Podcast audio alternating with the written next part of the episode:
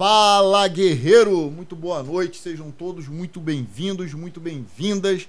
Este é o Fala, Guerreiro Cast número 83. O convidado hoje é diferente, não é daqui do Rio, por isso a transmissão aí a gente segurou um pouco, tava conhecendo a cidade, aproveitou para dar uma passeada. É isso mesmo. Vocês devem estar sentindo a ausência do Rafael aqui hoje. O Rafael, como vocês sabem, é policial civil do estado do Rio de Janeiro e foi acionado para compor uma operação hoje, por isso ele não está aqui.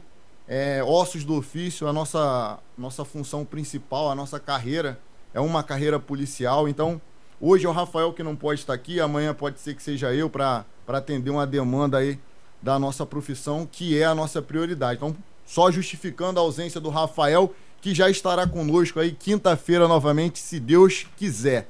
Rapaziada, antes de começar essa transmissão, já queria te pedir aí para vocês curtirem e comentarem esse vídeo, compartilha com a galera, nos ajuda porque o YouTube só atrapalha, não tá não tá maneiro essa, esse comportamento do YouTube em relação aos canais que falam sobre segurança pública, mas quem pode mudar essa realidade são vocês, são vocês que consomem esse produto aqui e na condição de consumidor você pode indicar ele para outras pessoas. Gostaria de agradecer os nossos apoiadores a Urban Police, que presenteia os nossos convidados, frango no pote do Center Shopping Jacarepaguá, do Jonas e da Cíntia.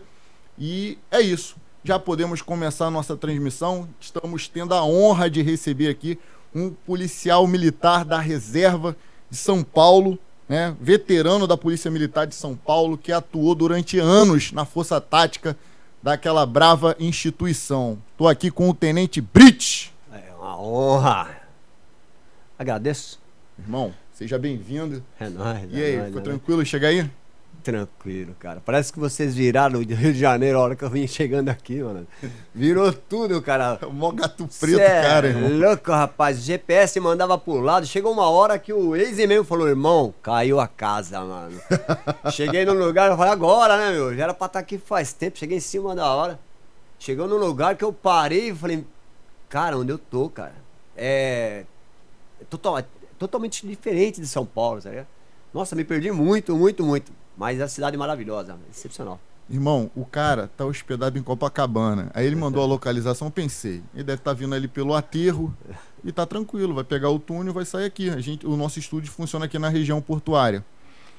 Irmão, quando eu olhei, ele tava perto do Arará.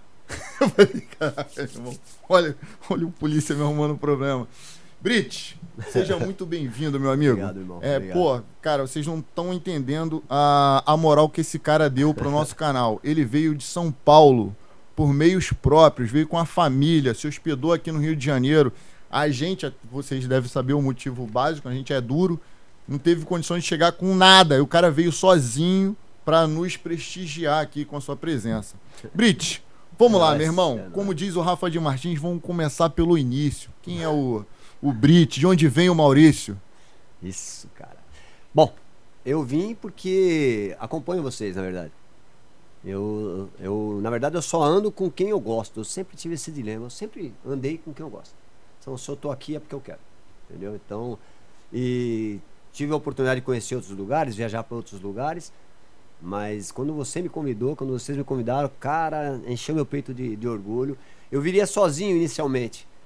Aí minha patroa falou, não, nós vamos junto, que Rio de Janeiro é complicado, solzão, as meninas na praia, você vai se perder, né, mano?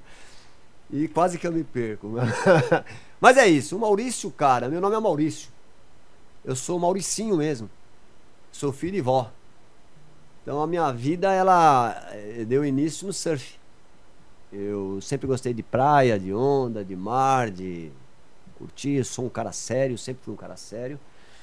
Mas sempre gostei de curtir, de viver. E quando moleque disputei uns, uns torneios, uns campeonatos aí. E chegou um estágio da minha vida que eu vi que aquilo ali não, era pra mim. No eu surf. olhava. O surf não era pra mim. É, Eu gostava, me dedicava, não era ruim. Tava ali sempre entre a galera do bem ali. Mas eu olhava e olhei para um lado, para o outro, eu vi que não tinha progresso. Saca? Eu sempre pensei em dinheiro, em crescer, em ter um carro, em ter uma casa, ter uma família bonita como eu tenho hoje. Não era pra mim. E optei então por mudar. Minha família, perdi meu pai muito muito novo, muito moleque. Minha mãe veio a São Paulo e me trouxe junto. E aí começou a minha vida. Aí entrei pra feira, trabalhei na feira, como todo surfista, não quer fazer coisa com coisa, fui trabalhar na feira. E muito moleque, muito moleque, 18 anos, já arrumei minha primeira esposa, com quem morei, vivi 17 anos e tive quatro filhas. E tinha que sair da feira. Minha mulher grávida da minha primeira, não dava pra ficar na feira. Aí inventei de vender pipa. Porque tinha um cara que vendia pipa do lado da barraca e o cara arrebentava, irmãozinho. E vendia muito pipa. E eu ganhava 70 cruzeiros na barraca, o cara ganhava 500 vendendo pipa. Eu falei, na moral, vou vender pipa.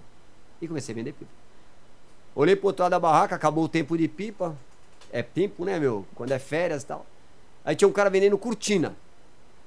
Cortina de bambuzinho, de vinho. Eu olhei pro cara e falei, pô, isso aí dá dinheiro também, mano. Como é que é isso aí? O cara falou, ah, você compra uns bambuzinhos e tal. Eu falei, vou fazer. E comecei a fabricar bambu, cortina de bambu. E o barato começou a estourar. Só que eu, eu trabalhava junto com a minha mãe. Uhum. E minha mãe, ela é perfeccionista. Enquanto o cara colocava o arame número 8, que é fininho, minha mãe colocava o 12, que é mais grosso. Aí me ferrava. Porque além de ser mais caro, ele não quebrava. Ou seja, quem comprava uma cortina não comprava duas. Porra, me lascava, porque as coisas têm que, tem que quebrar, irmão. Se não quebrar, eu não vendo de novo, você tá ligado? E era assim que funcionava. Chegou uma hora que não dava mais para vender cortina. Todo mundo que passava ali tinha cortina. Eu estourei de ganhar dinheiro no começo, comprei meu carro, comprei não sei o quê, mas depois já não vendia mais cortina. Aí eu tinha que arrumar outro serviço. Eu sempre fui um bom vendedor. Só não sou melhor que a minha esposa. Minha esposa arrebenta, arrebenta. E eu comecei a trabalhar numa loja, tive a oportunidade de ser subgerente dessa loja muito rápido, passei num concurso muito rápido. E quando eu passei no concurso, em seguida o gerente ficou doente. E eu assumi a gerência. Então, com um ano de loja, eu já era gerente da loja. Gerente, entre aspas, né? No lugar do gerente, né? Uhum. Interino, né? Gerente interino. Né? Interino, né? É, a gente usa muito isso aí. E aí, nós, ali como gerente interino, eu tinha cinco funcionários homens. Só que os caras queriam ir fazer o concurso para tal da Polícia Militar do Estado de São Paulo. Eu não tenho ninguém na minha família polícia. Essa altura tu tinha quantos anos? 18 para 19. Pô, tu, tu, já, já, já tava para ser pai com a cidade? Já. Caraca. Surfista, compadre. É o chicote estrala. Bom, aí minha esposa tinha 15 anos. Vê qual que é a caminhada. 15 aninhos. E uma benção na minha vida. E aí, beleza. E eu. Os cinco funcionários queriam fazer inscrição pra polícia. E eu falei: Ó, oh, na moral, não vão na sexta-feira, porque senão você é obrigado a descontar. Vão na segunda, eu dou um agamelo, não desconto ninguém. Segunda é fraco. E eu vou com vocês. Os caras, não vai. Eu falei, vou. Não vai, vou.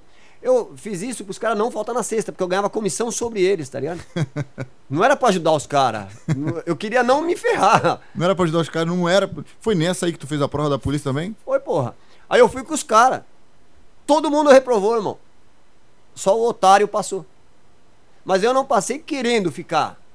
Eu passei para testar o meu conhecimento. Uhum. Antigamente era três provas. Eu fiz a primeira, passei, mas não ia fazer a segunda.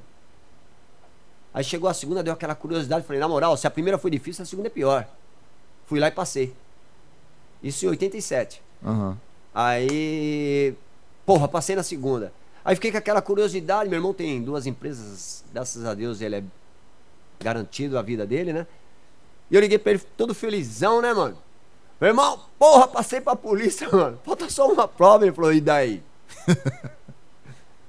Animador, né? Como e daí, porra? Estado, garantia, ninguém me manda embora. Ana, vou estudar, vou crescer. Ele falou, e daí?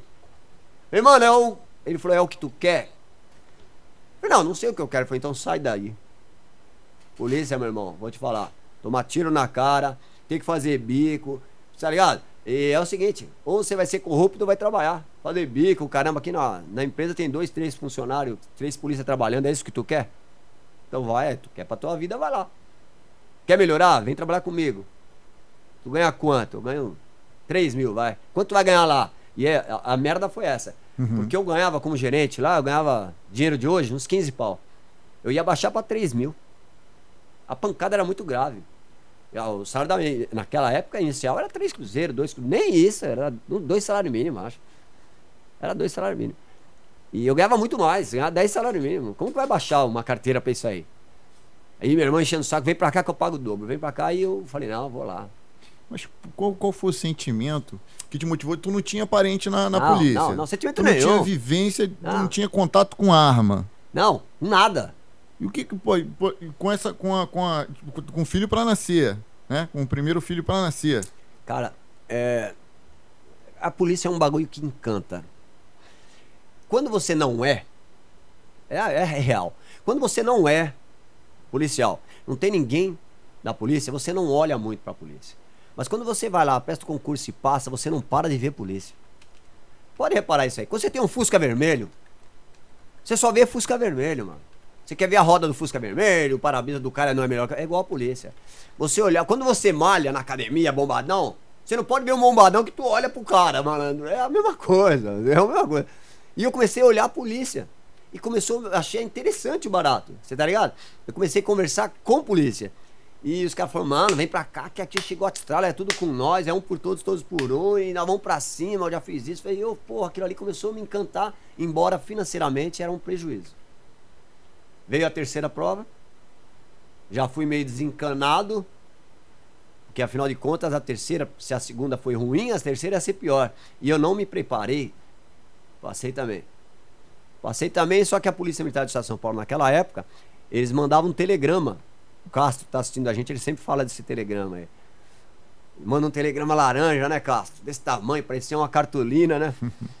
Mas manda oito meses depois, tá ligado? Da última prova. Aí cantou oito meses depois, me veio lá aquela bomba daquele telegrama, e eu com o telegrama se apresentar quinta-feira, e eu com aquele telegrama falei, porra, vou nessa aí.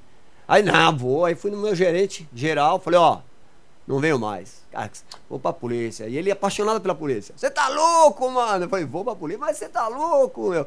Então vem fazer bico aqui. Eu falei, que bico, rapaz? Que bico, porra, né? Já tava te rogando a praga, né? e aí fui, cara, entrei pra polícia.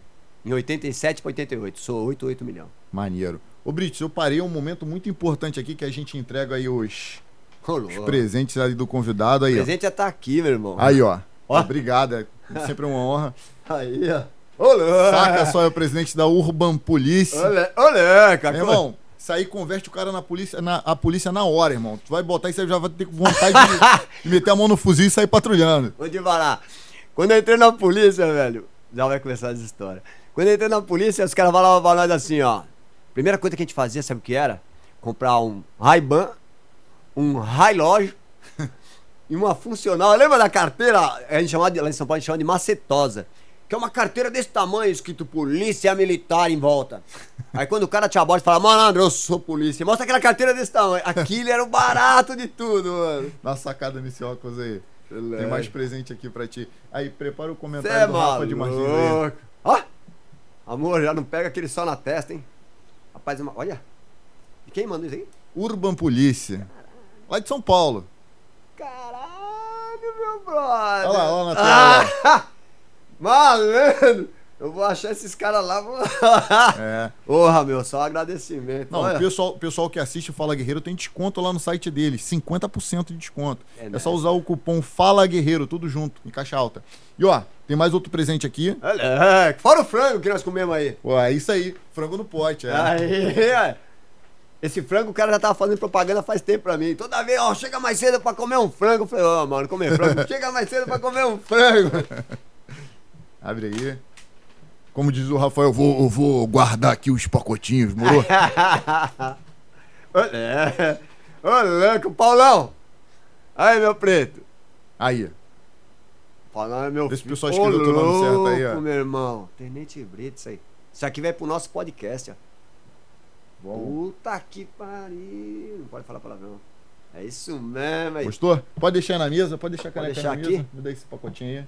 Guarda aí que eu vou. Show de bola. Coloca o comentário do Rafa de Martins aí, ó. O Pedro, por favor. Nosso grande amigo Rafa de Martins, meu sócio, meu irmão, colega de profissão. Deveria estar aqui com, conosco, mas infelizmente, ou felizmente, porque ele trabalha fazendo o que gosta também, então isso tem esse lado também. Não está aqui conosco, atendendo a demanda aí da nossa função precípua, que é sermos policiais aqui. O Rafael escreveu aqui, é, Rafael, tu já vinha me alertando que é ruim ler daqui, é mesmo. Meus queridos amigos, lamento não estar aí com vocês. Os últimos acontecimentos na cidade obrigaram a polícia a dar uma resposta àqueles que desejam criar o caos. Esse é o motivo, volta aí. Esse é o motivo de minha ausência. Próximo. Deixo aqui meu abraço para os meus dois amigos, Rômulo e Tenente Brit. Um abraço, Fábio. Rafa, a mensagem já foi entregue aqui, meu irmão. Se cuida aí. Eu vou tentando administrar aqui, não com toda a sua desenvoltura e tudo mais, mas. O cara dar, é bom, o cara é bom. Vou dar meus pulos aqui, vou dar meus pulos aqui. Vamos seguir aqui. Ô, Brit, e aí, cara? E passou e como é que foi a academia? É. Eu, eu, eu vou te contar o que é pós-academia. Quando você vai pra rua, o cara olha pra tua cara e fala assim, ó Sabe que tudo que tu aprendeu, esquece. Aqui é tudo de tudo contrário. Tu rala lá e o cara muda tudo. Academia era só trote. Era um barato que eu aprendi muito, muito, muito. Eu acho que lá é para você aprender a trabalhar em equipe, sabe, irmão? Uhum. O que é difícil pra caramba, né, meu? Você poder escutar o próximo e o cara te dar a dica e você entender o que é e tal. Mas lá era muito trote para que a gente chegasse nesse consenso aí. Vou te contar um. Um rapidinho para não atrapalhar vocês aí. É, a nossa academia lá tem um passadiço, a gente chama de passadiço. Passadiço nada mais é que um corredor. Deve ter uns dois metros de largura. E um aluno vindo com os papéis na mão, levando para as salas de aula, ele chovendo, ele escorregou e o papel caiu no chão na água tal, e como todo bom brasileiro, né? Uhum. Seja de que estado for, ele solta aquele palavrão típico quando ele cai, né? E nisso um cabo, porque cabo, na polícia militar, cabo é o cara. Cabo manda, mas manda, meu. Manda, cabo é o bicho. E um cabo passou, viu que ele caiu, pô, parou lá, solícito, mano. O que aconteceu, irmão? Pô, ajuda aí você. Deu, ô, seu chefe, ô, chefe, me perdoa, caiu. Não, quem pai, mano. Mas caiu porque é, escorreguei na água aí. Fica tranquilo, vamos. Qual sala você tá? Sala 38, vamos lá. Aquele maledito daquele cabo chegou na sala 38, que era onde eu tava. Tinha um tenente lá. Ô chefe, o menino aqui demorou para chegar porque ele escorregou na água da chuva. E uma chuva torrencial. Sabe aquela chuva que, meu Deus, uns pingos desse tamanho? Aí o tenente, não. Ele caiu na, na água. É, escorregou. A chuva te atrapalhou, polícia? Meu cara, não, chefe, eu. Não, não. Você escorregou na água da chuva. Sim, senhor. Só um minutinho. Nós somos em quanto no pelotão? 60. 30. Pega balde. 30. Pano. Aí, porra, mano, colocou 60 homens na chuva, na chuva, secando a água da chuva, mano. 30 enchia os baldes. Na chuva, velho. Não era no passadiço, na chuva. Enchia os baldes, outros 30 catavam os baldes e levava lá pro canto. Meu, ficamos assim, acho que umas 3, 4 horas para aprender a não reclamar. Errado. Errado. Essa tua percepção foi errada, só porque tu tava aprendendo a ser polícia. Não, lá não. Não, não, não, não. Lá não é isso. Então, mas eu tô te falando, hoje, quando você olha pra ótica da criminalidade, você prende um, o, o, a justiça solta três. Prende um, solta três. É basicamente isso que, você, que a academia tava te ensinando indiretamente. Ué, vamos, vamos secar isso aqui. Só que como é que seca se tá chovendo pra caramba? Não, não. Cada balde que a gente tira cai o equivalente a quatro baldes. Dez, é isso que a gente vive hoje na segurança mas, pública. Isso.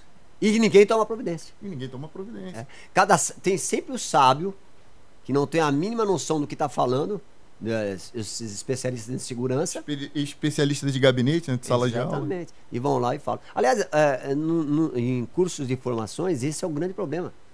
Que as pessoas acabam trabalhando interno, não têm experiência de rua, e dão ordens típicas de cara interno.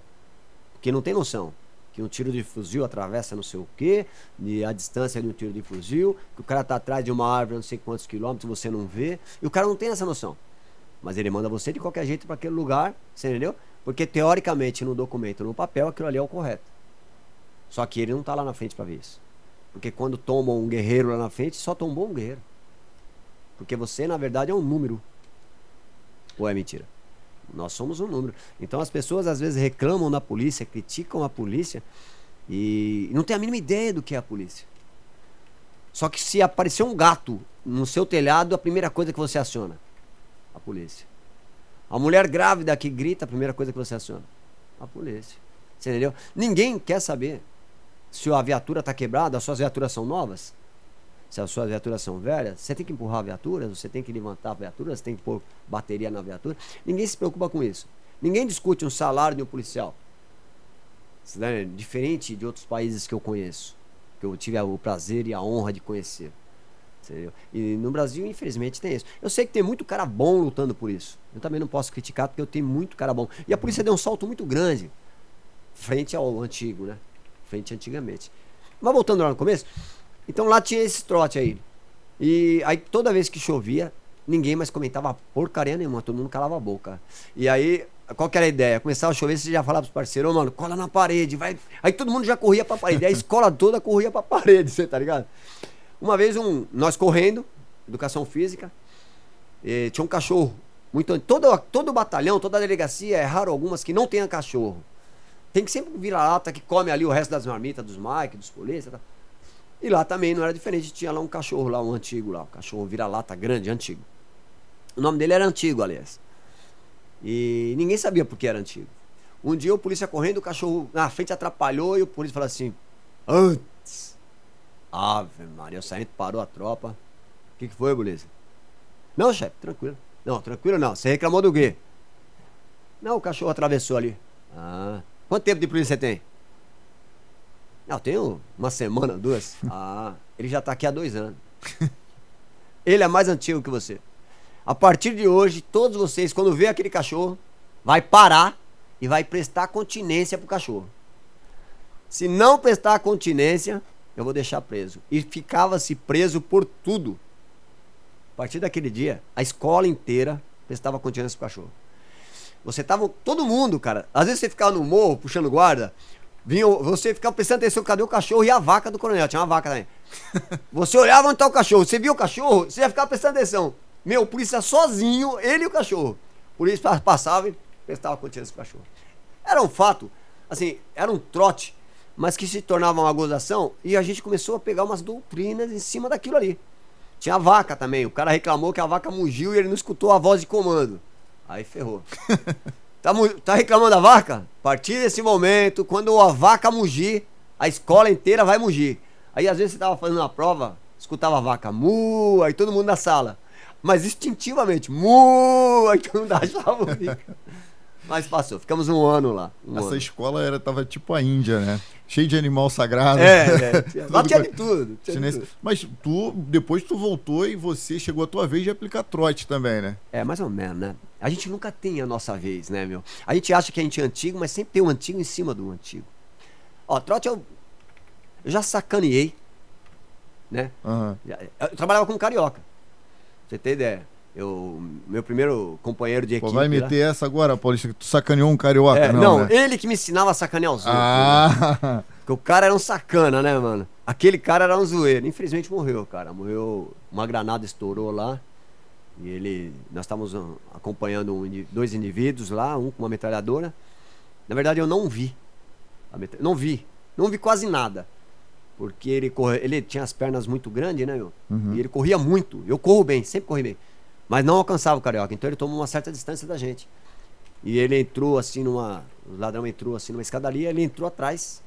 E como o cara de trás estava sem armas na mão, e quem estava na metralhadora supostamente era o cara da frente, ele entrou atrás e o cara jogou, rolou uma granada numa escada e explodiu lá e nós perdemos o cavalcante.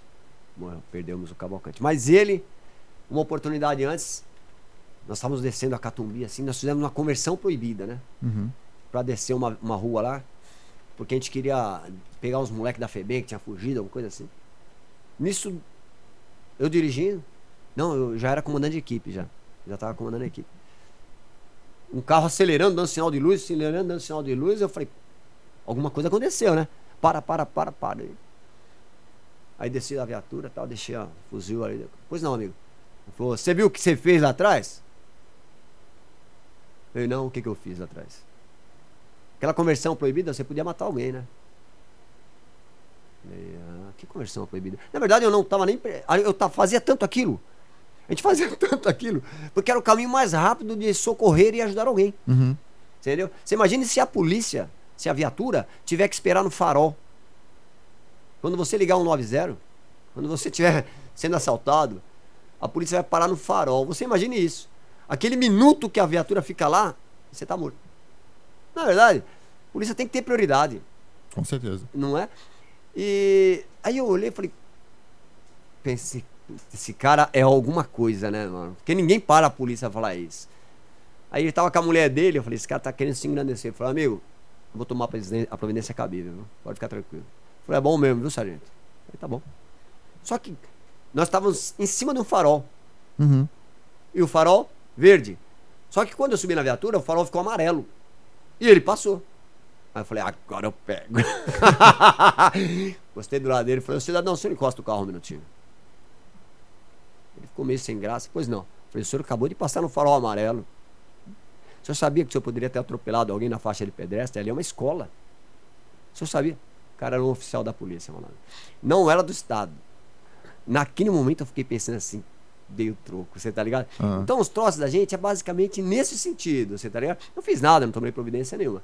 Mas só o fato dele ter me sacaneado lá atrás, eu esperei ele passar, porque na verdade quem falou isso pra mim foi quem? Cavalcante. Mano, agora é a hora, vamos pegar esse maluco, agora é a hora. E um trote nele lá. Mas trote eu nunca fui favorável. Esse o Rogério, a polícia chegou aí que escreve esse livro aí? Rogério. Aqui, ó. Qual câmera? Nosso amigo Rogério Andrade, Andrade. também foi da Força Tática durante muito tempo, hoje está num outro setor. É. Ó, esse livro aqui é old school, hein? Já tá com capa nova. É mas chique. esse aqui, quem, quem tem esse aqui pegou na raiz, hein? Grande abraço, Rogério, do Rogério. PM de São Paulo. O Andrade, ele fez estágio comigo, ele mandou uma mensagem para mim, uma oportunidade, não faz muito tempo. E ele falou um negócio que eu não me recordava. Ele, quando ele entrou na Força Tática, eu já era sargento também, ele veio estagiar comigo. Ele veio estagiar comigo. E lá tinha uns trotes, umas, umas coisinhas que. Cada um, um aceita, outro não aceita. Até eu nunca fui disso. Eu gosto de ensinar o que eu penso que eu sei.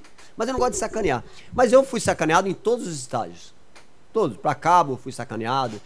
É, aprendi muito. Quando entrei pro PTM eu fui sacaneado.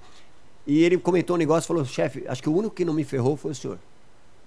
Eu lembro, ele contou um fato. Ele falou: ó, ele, Andrade, escreve para nós aí. O pessoal lê. Ele falou para mim, chefe, o senhor, eu lembro quando eu fui tomar café. Que estagiário não tem direito a tomar café.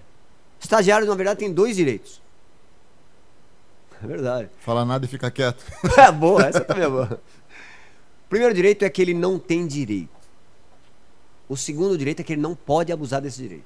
Ou seja, ele não tem direito a nada. Ele não fala, ele não anda, ele não pensa, ele não respira. Ele está ali para escutar e olhar e não errar. E quando errar, ser punido. Punido, entre aspas, chamado a atenção, tal, tal. E a gente vai ensinando. Mas eu não faço assim. Aí nós paramos pra tomar café, ele falou assim.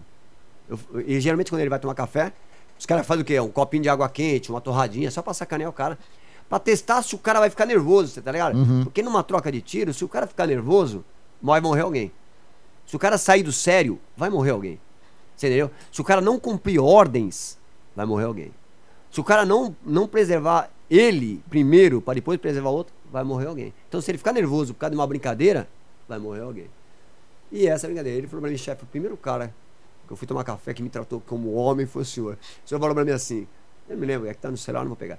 Eu, eu falei para ele assim, eu falei, ô, Andrade, vamos tomar café. Ele falou, não, chefe, fica tranquilo. Eu falei, vamos tomar café. Eu tá bom. Vai comer o quê? Ele falou, não, pode ser um, uma, uma água tal. Que todos os outros a gente já fez. Aí eu olhei e falei assim, água? Come, cara. Porque eu sempre penso assim, se o cara não tiver alimentado, a hora que ele for dar um tiro, ele cai para trás. Uhum. A hora que ele for pular um muro, ele vai cair para trás. A hora que ele for dar um pinote no ladrão, ele vai cair para trás. Eu falei, não, pode comer. Falei, chefe, é... nunca fui tratado dessa forma. Então eu acho que o estágio é pro cara aprender. E não pra sacanear o cara. E o cara, no aprendizado, você vê se o cara tem perfil ou se não tem perfil. Porque tem cara que não tem perfil. Não adianta, tem cara que nasceu para administrativo, Ponto. E é uma característica do cara, tem que ser respeitado. Tem cara que nasceu para dirigir. Tem altos. São Paulo, altos pilotos. Tem altos pilotos. Tem uns caras lá que. Lopes. Tem uns caras que você pira. Você vê, o cara pega a viatura e fala, morri.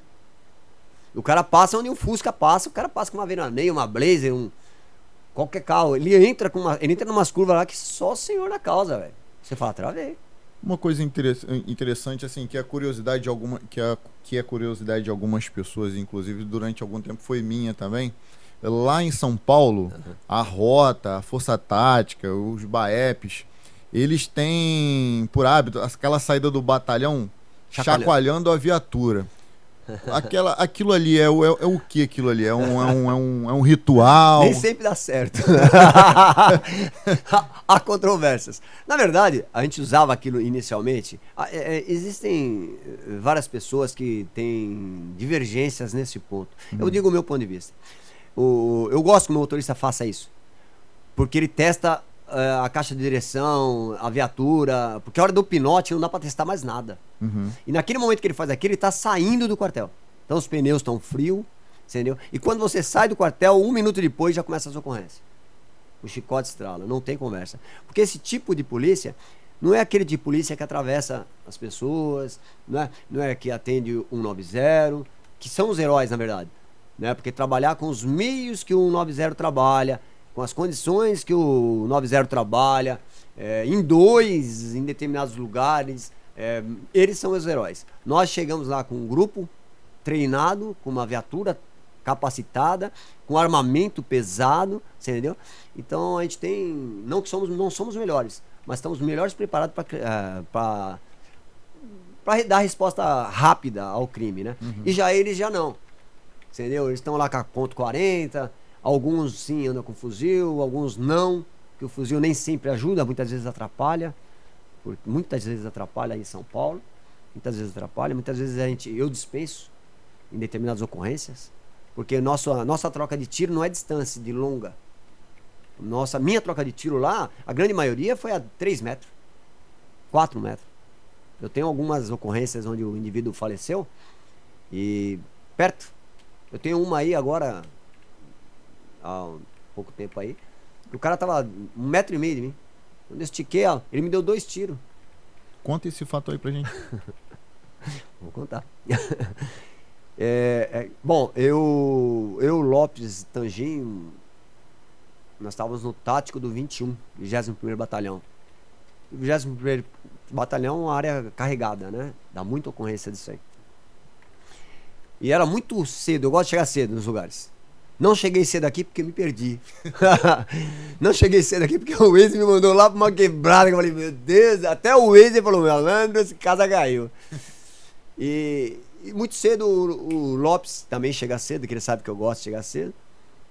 Chegou na porta da tava me trocando, falou, chefe, é, roubei andamento, área da terceira, e os indivíduos estão no local. Falei, arruma quantos polícias tem aí? Ah, tem um estagiário, tem o Tanginho, nós montamos uma equipe rápido. Falei, pega, pega a matraca, pega um fuzil e vamos embora pra lá. E eu tava sem gandola, sem a camisa, só a calça, tava amarrando o coturno ainda, tá? Aí rapidinho saímos daquele jeito que deu. Só jogamos uma boina e tal e saímos com a equipe. E aí cantou na rede, troca de tiro, troca de tiro, troca de tiro, indivíduo no telhado. Aí a viatura tal chegando, a viatura, eu, eu escutei três viaturas chegando. E nós seríamos a quarta viatura chegando. Embora nós estivéssemos com um armamento melhor, mas o sargento que estava na área também estava com armamento melhor. E o cara possivelmente com arma de mão. Ou seja, um APT, uma 9, alguma coisa assim. E quando nós chegamos perto do local, o, o Lopes falou, é a próxima esquerda. Eu falei, então passa direto. Passa direto e vem pela rua de trás. Eu gosto dessas coisas assim. De planejar. Sempre fui assim. Aí, nós, aí ele falou, ficou meio estranho o clima assim, né? Porque a troca era aqui, né? Mas o rádio cantou que o cara tava em cima do telhado. E quem tá em cima do telhado não vai para frente, vai para trás, porra. Aí eu fui pela rua de trás e avancei pelos telhados para dar, o, dar de cara com o cara. Aí você tem dois perigos. Você vai encontrar com o cara com certeza, mas você vai dar tiro no cara, pode acertar um polícia subindo lá atrás. É um perigo monstro. Porque eu nunca fui muito chegado em falar, ó, tô encostando por tal lugar, que era a ordem, que era a uhum, obrigação. Uhum. Mas eu nunca fui muito chegado nisso aí. Gostava sempre da surpresa, né? Aí, quando eu subi, eu vi o ladrão vindo, duas armas na mão, e ele virava para trás, dando tiro nos polícias. E ele pulava de telhado em telhado e vindo na minha direção. Eu falei, bingo, né, mano? Eu falei, hum, mais uma, né? Eu tinha acabado de sair de uma, puta, eu tinha prometido para minha mãe que não ia fazer mais nada disso. Eu falei, mais uma. Eu falei, pô, Lopes, irmão, tá vindo um tubarão pra nós aí. Ele falou, não, tá. Ele tava meio assim, eu falei, tá, fica quietinho. Aí pá, já preparou, engatilhou, ficamos ali. Aí eu tava atrás de uma caixa d'água, olhando, daqui a pouco o cara sumiu. Do nada o cara sumiu. Puta, o cara pulou. Aí eu fui pulando de telhado em telhado pra chegar no cara. Quando eu vi, achei uma casa, falei, só pode ser aqui. Aí pulamos atrás. Era uma casa de três andares, na verdade era um ateliê de pintura. Uhum. Primeiro andar não tinha nada, vistoriamos. Segundo andar não tinha nada. Chegou no terceiro andar, era um ateliê, cara, assim, sem nada, apenas uns quadros de pintura e um banheiro no fundo, assim, um banheiro no canto, no canto direito, assim. E eu vim calmamente com a arma, só podia estar no banheiro. Ou ter passado por nós, que era. Eu espero que seja impossível, né? Eu espero que ninguém tenha passado. Mas a gente tem uma técnica que a gente, é, não, não acontece. Já aconteceu, mas não comigo, graças a Deus. Aí eu é, quando eu cheguei na porta do banheiro, assim, meio de canto, na parede do banheiro, ela tava entreaberta, não tava trancada. Aí eu fui na parede falei, irmãozão, caiu. Põe as arminhas no chão, se entrega. Eu quero ir pra casa, você também quer. Entendeu? Não quero te matar. Não dê tiro em mim, que eu não vou dar tiro em você. Põe as armas no chão. Ninguém respondeu. Irmão, Barca de rota tá na porta. 10 segundos eu meto o pé nessa porta, você vai pro vinagre. Põe as armas no chão, se entrega, já era. Não respondeu. Aí eu falei, porra, eu tô falando com a parede, cara. O cara não tá aí, mano. Aí eu, chutei, eu esperei um pouquinho e tal. Fiz um barulhinho do outro lado pro cara ganhar que eu tava do lado de lá e uhum. meti o pé na porta do lado de cá. A porta entrou, bateu num, alguma coisa assim, tuf, né? Um barulho meio oco. Eu falei, porra, será que é? Nisso o cara sentou o dedo de dentro para fora. Dois tiros. Só que eu não chuto porta de frente. Não nasci ontem. Uhum. O cara vai. Eu vou chutar de frente com o peito, chuto de lado. Cara. De frente eu dou tiro. E nisso o cara arrebentou a parede que tava na frente, assim, dois tiros. E saiu no cavalo doido. Só que quando ele saiu no cavalo doido com a arma na mão, eu tava do lado dele. Um metro e meio. A minha arma, quando eu apontei assim para ele, ficou assim no rosto dele. Aí eu baixei, dei quatro tiros nele. Eu e o Lopes, nós estávamos em três caras. Centralizamos o tiro no peito e um no nariz. Ele caiu, não largou as armas, mas caiu já semi-desfalecido. Aí nós puxamos ele, então tomamos as armas na mão dele e socorremos até um hospital mais próximo lá. E ele, infelizmente, entrou em óbito lá, né? Isso aí tu tinha quanto tempo de polícia já? Não, já tinha. Já eu tinha? já tinha algumas ocorrências nesse sentido já. já. Minha primeira ocorrência eu quase morri. Era isso que eu ia te falar, para lembrar como é que foi tua primeira ocorrência. É, eu quase morri. Eu acho que. É, assim, eu nunca tive muito. Eu sempre fui profissional no que eu faço, né? Eu procuro ser profissional. Mas quando você é recruta, você sofre muito com algumas coisas que não é problema seu. Uhum. É, nunca dei tiro em quem não deu tiro. Então, nunca fiz nada, nunca prejudiquei. Eu não lembro de ter dado um tapa não bato, não, não, não escracho, sabe? Ou eu prendo um ladrão, eu derrubo um ladrão, ou eu faço um amigo. Sempre foi assim minha vida. E a, prime a, a primeira lá foi um menino de 14 anos, cara. Arrebentando de tiro pra cá. Ele com uma galera, roubando os negócios lá, um, um, um espaço lá. E ele ficou na contenção, ele que ficou segurando a gente. Ele que ficou segurando. Aí um tiro. É, tinha que fechar, não tinha jeito. A distância, Aí, numa altura, ele estava numa altura, pegou aqui, transfixou no cérebro, caiu lá para baixo e saco. Quando foi ver, 14 anos o moleque tinha. Essa foi a primeira, primeira resistência que eu participei e que não me agradou. Assim, acha, nenhuma resistência me agradou. Nenhuma. Mas assim, é o resultado, o cara procura e tem caixa, todo, né? Tem todo o efeito psicológico, né? Por mais que a pessoa fale, ah, não tem. Tem sim, tem. Tem um efeito psicológico. É, muitas pessoas enganam-se, enganam-se severamente quando entendem, ah não, a polícia saiu de, saiu de casa na intenção de matar. Ninguém sai. Não sai. Só quer tirar um serviço tranquilo e voltar para casa. A entregar, maioria das vezes. Entregar o melhor serviço à sociedade e voltar para casa em paz. Só que às vezes entregar o melhor serviço implica em interromper um roubo, implica em fechar uma boca de fumo. E os caras não querem fazer isso de Quem boa. Quem quer se entregar? É. Né? Não quer, não quer fazer Esse que é o grande problema. É que é, sempre tem um, um otário, porque é o trouxa, né? Que os caras falam pra ele assim, irmão, você segura os caras, nós vai dar pinote, a gente se tromba em tal lugar. Quem é que segura a polícia, irmão? Você acha que você vai segurar a polícia com o quê, rapaz? Quem é você para segurar a polícia? Vai ficar com. Você é louco. Você vai fechar. Teve uma troca de tiro na Amador Bueno. os caras fizeram um roubo a banco. Fizeram um roubo a banco. Ficou um cara segurando a polícia, com um fal, atrás de uma caçamba de, de entulho. Cara, aquele cara deu tiro, mano. Puta, pra, pra, porque não tinha meio de acessar as costas dele, a lateral dele. Você não tinha visão dele. Um cara muito fudido, muito bom. Era do exército, cara, foi do exército. Morreu. Morreu, compadre. Então, é, ah, mano, os caras não levaram dinheiro, o cara morreu, quem perdeu? Família dele. Família dele. É um imbecil, cara. A família do polícia sempre perde, né, Brit? É, é. A família do polícia, quando não perde o próprio, o, o próprio ente, quando não perde o policial, perde na qualidade de tempo, né? Na quantidade e na qualidade de tempo, porque às vezes o tempo que tem, às vezes está com a cabeça na polícia ainda, principalmente nos primeiros anos de polícia. Às vezes você está ali presencialmente, mas tua cabeça está Tá tá longe. numa ocorrência que às vezes você você é, entrou num, num auto de resistência, tudo legítimo, mas você está tentando entender como é que o juiz vai pensar sobre aquele sobre aquela auto de resistência. Às vezes você é demandado, como o Rafael não está aqui hoje por isso, foi demandado, vai passar a Fiz noite, muito disso. vai passar a noite na rua e a família do polícia sempre perde. A gente está sempre sacrificando alguma coisa. Nem sempre é a própria vida, graças a Amém. Deus por isso. Né? Que Mas não ninguém entende isso. que não seja a nossa, a minha, a sua, a do Rafael, Correto. a de tantos outros colegas, que não seja. Mas o simples fato de você ser policial, que é essa cachaça que você já falou no início, que é algo que, porra, meu irmão, que o coração bate mais forte ali, porra, que é muito maneiro ser polícia. irmão. Não é? É maneiro pra caceta. Os caras não têm ideia. Tem cara que não tem ideia. É muito Eu acho que quem maneiro. critica tem o barato de entrar, é louco pra entrar e não conseguiu, você tá ligado? Mas tenta, velho. Eu tinha um amigo que trabalhava comigo. Não me, não me recordo o nome dele. Ele tentou oito vezes. Na nona vez ele entrou. Você tá ligado? Mano, entrou no limite da idade, não tinha mais. E no tamanho também, porque ele era baixinho. Tudo no limite, o cara entrou, velho. Você entende? Então, assim, ó, não desista não, velho. Quer entrar, entra, porque o lugar é o lugar, velho. É o lugar. Se eu tivesse a oportunidade, eu voltava de novo.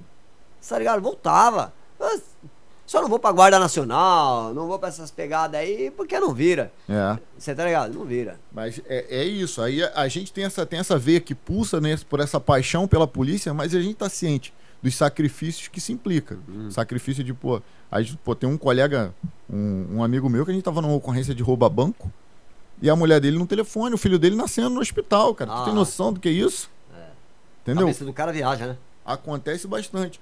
Trabalhou no- na unidade especializada, né? Que a gente co- co- com- começou falando aqui no início. Mas, cara, é, eu sou da polícia aqui do Rio de Janeiro, né? E a gente convive mais com a, com a nossa PM aqui, mais próximo da nossa PM daqui. Aqui nós temos os batalhões convencionais. E aí nós temos o GAN, que é o grupamento aeromóvel, que é do helicóptero, a Polícia Militar do Rio. Temos o batalhão de choque. Ali dentro do batalhão de choque funcionam dois outros batalhões, que é o BAC, Batalhão de Ação com Cães, e o, o, e o RECOM, que é como se fosse a rota. Assim, mal comparando. E temos o Batalhão de Operações Especiais, o BOP. Lá em São Paulo, pelo que eu sei, tem os batalhões convencionais, tem a rota, tem o BAEP, ou BAEPs, não sei como é que funciona, tu vai explicar, e tem a Força Tática. Explica o que faz cada uma pro pessoal e diz se tem mais algum batalhão especializado lá. Acho que o, no Brasil, as polícias são semelhantes. Só muda o nome. Só muda o nome. É quase tudo a mesma coisa. A rota é, é um batalhão hiper especializado. É, o rotariano, ele é rotariano, isso, ponto. O rotariano, ele nasceu, cresceu e viveu para aquilo ali. O rotariano é rota. Rota pura. A rota, ela é vai e resolve. A rota não vai e volta. Com... Quando desce, quando você vê as barcas de roda descendo, vai resolver. E a rota, ela é designada pelo comandante deles. Então o comandante deles fala, ó, tá pegando lá na a 170 quilômetros. Vai as equipes de rota pra lá. Ah, tá pegando, o bicho tá pegando em tal lugar. Tá tendo roubo muito em tal lugar. Eles vão para lugares certos. Eles vão buscar o crime em lugares certos. Então já tem. Nós temos o canil também, que é de cachorro. Nós temos a cavalaria. Nós, e nós temos vários batalhões. Tem a- tinha a policial feminina, que agora averbou junto com o 90, tá todo mundo junto, né? É, e nós temos a força tática. A força tática realmente ela acompanha o batalhão. Entendeu? Ela acompanha um batalhão. Então o batalhão tem uma área para trabalhar. A força tática não tem autorização para fazer com uma rota. Uhum. Sai de São Paulo, da capital, e ir para o interior. Não. Exceto, exceto, em alguns casos. Né? Explodiu para lá, as equipes estão pedindo apoio, não há condições de ir. Então os caras mandam a força tática. Mas também quando vai, chicote estrala. Não deixa encostar, porque se chegar, vai estralar. E também a gente faz, faz alguns momentos, alguns indivíduos perigosos, muito perigosos, são escoltados pela força tática. Então vai as barcas de, rota, de força tática escoltar esses caras. Força tática tem um limite, exceto também em acompanhamento. Pegou um carro, o carro tá em fuga, e o cara atravessou o São Paulo inteiro, veio parar no Rio, a barca de tático vai nas costas dele até o Rio. Vai até pegar. Não se perde. Não tem esse negócio de parar para outro trocar. Quer dizer, teoricamente teria que ter, mas não tem. Então todo batalhão convencional tem uma força tática dentro dele. É, É, isso? teoricamente sim. É como se fosse o GAT aqui, então, nosso. É, Tá? Grupamento de ações táticas. Nós temos o GAT também. Ah, O nosso o GAT lá é. Veja, cada um tem uma especialização. aham. Então, no nosso GAT lá, os caras desarmam a bomba. Cara, então, os caras têm o, o atirador de elite lá, o sniper. Lá os caras têm tudo. Então tem um que faz só isso, um faz só aquilo, um faz aquilo, tem o negociador. Embora a, a maioria da negociação começa, começa lá no, no 90. Uhum. A negociação começa lá e às vezes quando não dá para aquele, vai passando pro nível superior. Quando chega o gato, ele assume e aí toma providência. Falar em falar em gato. Uma vez eu tava, eu já era comandante de um de uma aqui é o PP, né? E o pessoal daqui foi fazer estágio lá. Estágio, pelo amor de Deus, quem sou eu pra falar isso? Os caras foram lá para ver como é que funcionava. Eu tive o prazer de conhecer o Japão. Eu fui ao Japão. Tudo pago pelo Estado. Uhum. E outros países eu banquei. Então fui ao Canadá, fui aos Estados Unidos. sabe? E no Japão eu conheci a polícia deles lá. A maioria das unidades de polícia eu conheci lá, no Japão. E aprendi muito com os caras lá. Mas tem uns fatos lá que é diferente demais. É como o Rio aqui, é diferente demais. A topografia aqui é muito diferente. Lá no Japão não tem motocicleta fazendo barulho, porra. Como que um cara dorme se não tem um cara entregando pizza buzinando, cara? Ninguém buzina, ninguém para no farol, ninguém passa no farol. Meu, não tem graça. Muito silêncio, velho. Você vai fazer uma palestra. Eu fiz uma palestra lá, tinha 200 pessoas. Mano, o último cara ouvia. Isso não existe, cara. Tá ligado? Tá tudo bem aí, o senhor tá me ouvindo? O cara. Então põe a mão, pra, a mão direita pro alto, cara. Ô, vá se lascar, rapaz. Dá vontade de jogar uma pedra no cara. Aqui o cara tá a 5 metros de você, você fala, o cara não te ouve, porra. Às vezes numa sala igual essa aqui, Não tem ouve, dois mano. aqui conversando, o outro lá já tá perdido no assunto já. Ah, não ouve, ouve. E, e eu fui convidado a comandar uma, um- uma base de polícia, de polícia comunitária, né? Não, inaugurar uma base de polícia comunitária no Brasil, Hum. que não tinha esse negócio de polícia comunitária. E é uma coisa que eu não queria. Eu nunca gostei desse negócio de ficar parado. Minha vida sempre foi andar. Eu sempre gostei de. Pô, tá tendo uma ocorrência lá na Complexo da Maré, tem isso, né? Tem. Tem. Aí, porra, sobe todo mundo, porra, vamos pra lá. E o cara, eu adoro essas coisas. É uma coisa que me, me excita, cara. Você deve tá louco. Às vezes eu tô com um carro dirigindo, no autoestrada, vejo aquelas barcas milhão, fico olhando e falo, puta que pariu, que barato, mano. Às vezes fico olhando, tava em casa agora, tava em casa, tava no hotel, assistindo aqui o, o pessoal aí trabalhando. Eu falei, meu Deus do céu, que treta. Mas no fundo fala, porra, dava pra estar ajudando, né, mano? Dava pra. Às vezes na folga, hoje eu tô, tô bem longe de, de, de me aposentar. Né? Tá tô, longe? tô só com 10 anos de polícia ainda. Eu puxei 32. Caramba, aí. Pô, duas, mais de duas décadas que eu já. É, e às vezes tu tá na folga, tu vê uma viatura passando, duas viaturas passando, tu sabe que tá indo pra uma ocorrência. tu, Caraca, qual será?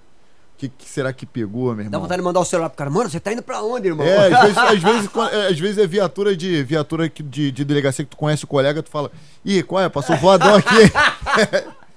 É uma noia, né, mano? tu já trabalhou em alguma unidade especializada? Então, cara, Força Tática é uma unidade especializada, na verdade. Uhum.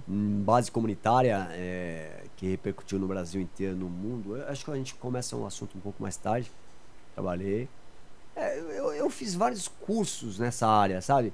Então, assim, pesada, pesada não. Gostaria de entrar pro GAT. Na verdade, eu sempre gostei do GAT. Porque tinha um aluno que fez curso comigo, Uhum. que quando os caras dormiam na sala de aula, ele amarrava uns cordão explosivo, cara, na bota do cara. Mano, eu achava engraçado como que aquela porra não quebrava a perna do cara, mano. E ele falava, se você aumentar um pouquinho o grau de pólvora, ele corta a perna do cara. Aí você ficava, será mesmo? Ele falou, corta. E ele sempre falou isso. E ele era do GAT. Aí ele, vou te mostrar, fica na moral. Aí chama o tenente, eu posso fazer? O cara pode fazer. Ele vinha com os cordão e punha na bota do cara, deixava o cara dormir, que sempre tem um domingo. Amarrava lá na bota do cara. Quando o cara acordava, o cara se mexia, esticava a perna, o cordão explodia. Não machucava ninguém. Aí um dia ele, nós fomos pro campo, aí o instrutor chamou ele e falou, agora você mostra a, a carga da, da pólvora se machuca mesmo. Aí ele foi lá, colocou num pé, numa árvore, num negocinho que tinha lá, e decepou o barato. Então Caraca. você vê, é, a precisão que os caras fazem as coisas, sabe? O, ele também era atirava bem, muito bem. Você não dá pra disputar com o cara. O cara tinha uma precisão, uma precisão de tiro muito grande, muito grande, mas não dava pra mais. Então, talvez nesse segmento eu gostaria. Mas assim, eu nunca tive muita oportunidade. Nunca tive muita oportunidade. Eu gostaria, mas nunca lutei por, por isso. Eu, onde eu tava, tava muito bom. Eu não queria sair de onde eu tava. Eu só saía da onde eu tava quando eu era requisitado, que aconteceu várias vezes. Eu nunca fui mandado embora. Tipo assim, mano, você não serve pra trampar aqui. Mas não, perdão. Não que eu seja bom, eu não sou bom. Eu nunca fui bom. Nunca fui bom. Mas eu sempre me cerquei de cara bom. Então tu é o melhor motorista, mano. Se tu tivesse vacilando, eu falava, mano, trampa comigo. Eu sempre me cerquei. Pra mim melhorar. Você tá ligado? Uhum. E eu sempre aprendi muito, eu também escuto bastante. Então eu sempre fui, gostei de- dessas coisas. Mas eu nunca fui bom assim, não. Cara, lá em São Paulo, a- a- tem a- a- nós temos a Polícia Militar, uma das mais respeitadas do país, pela integridade e também porque ela, ela costuma cortar na carne, né? Aparece, aparece o. Como você diz aí na, na, gíria, na gíria paulista aí, aparece o barato, É. ela já afasta da rua, já dá-lhe uma cadeia. Já fui preso, Brit? Como eu te falei, eu erro muito. Muito. Tinha um amigo meu, um polícia, aquele chamado Andrei. Ele escrevia dentro da barca assim: Seja bem-vindo. Porra, mano, aquilo era comédia. O ladrão entrar e olhar lá, seja bem-vindo dentro da barca, dentro do chiqueirinho, onde o guarda-preso, vai que vocês falam. né? E ele punha. Então eu sempre gostei dessas brincadeiras. Eu sempre fui preso. Eu sempre me ferrei. Porque eu sempre assumi. Porque a omissão pra mim nunca foi legal. Eu nu- nunca fui omisso. E, e como eu tenho um nome razoavelmente legal, é, as cadeias pra mim sempre foi mais maneira. Vou te contar uma cadeia. Ah. Uma oportunidade. Um moleque novo. Acabei de entrar na polícia. Pouco tempo na polícia. Já tinha participado de uma derrubada, onde dois indivíduos tinham falecido e a minha primeira já tinha passado também. Então já estava com algumas ocorrências dessa aí. Então já tinha um nome mais ou menos ali. E trabalhei com um cara chamado Dias. Lembro até hoje. O Dias não era um cara de chegada. Não era um cara de chegada. Não era um cara de arrebentar. Não falava nada disso. A, co- a conversa dele era: sai daqui, eu vou tomar uma no bar do não sei da onde. Sai daqui, eu vou comer um lanche não sei aonde. Ele não tinha es- esse, a pegada que eu gostava. Sabe? Ô, mano, vamos abordar, vamos subir, vamos descer. Vamos... Ele não tinha. Mas era um cara do bem. Era um cara do bem. Hiper do bem. Um, Aí, tanto, a primeira vez que, quando eu assumi a viatura, o primeiro lugar que ele parou foi num lugar chamado Bar Azul. Parou no Bar Azul, e eu tô falando isso aí em 89, hein? Hum. E o cara também já aposentou muito mais tempo que eu, então. Ele é 80 milhão, ele entrou 80 na polícia. Ele parou nesse Bar Azul, foi lá pra dentro. Ficou lá, acho que uns 40 minutos lá dentro. Eu louco pra sair, pra abordar alguém, pra fazer alguma coisa. Daqui a pouco ele sai, eu recruta. Vai lá pra dentro. Falei, mas eu tô a pampa. Ele falou, tá a pampa nada, vai lá. Lá no fundão à direita, à esquerda. Tá bom. Cheguei lá, tinha um copo, rapaz, de bebida assim, ó. E um salga... Mano, o cara bebia de serviço, velho.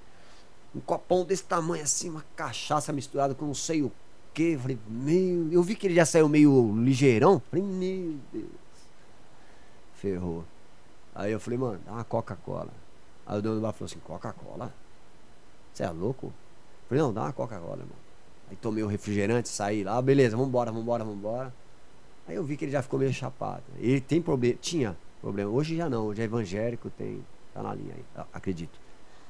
Bom, a cadeia saiu porque no final do expediente, nós estávamos socorrendo um homossexual, um travesti, não sei como é que vocês falam aqui, que tinha tomado uma garrafada na cabeça. E ele nós, e, em cima da hora de ir embora, bem na, na troca de plantão. Os caras cobrando a nossa reentrega e nós ali, socorrendo o cara. E nós levamos para o Hospital Santana. No meio do caminho, o Dias foi fazer uma curva, chovendo, não entrou. O Opala passou direto, acabou batendo no, no guarda-reio lá, acabou com Opala. Acabou com Opala, acabou com Opala. Acabou. Em São Paulo, no, agora não. Agora tem a ampla defesa, você tem direito a responder. Naquela época, porra de responder, rapaz. Você saía dali, ia preso e acabou. E pagava a viatura. Aí, primeiro dia útil, nós fomos falar com o coronel. Ficamos presos, era numa sexta-feira, ficamos sábado domingo presos. Na segunda fomos falar com o coronel. Coronel Porte. Coronel pequenininho assim, mas brabo, rapaz. Chegou lá ele todo bravo. Você acabou com uma viatura de não sei quantos mil, não sei o quê. Falei, chefe, eu tenho três meses de polícia. Ou quantos? É, três meses. Some da minha frente.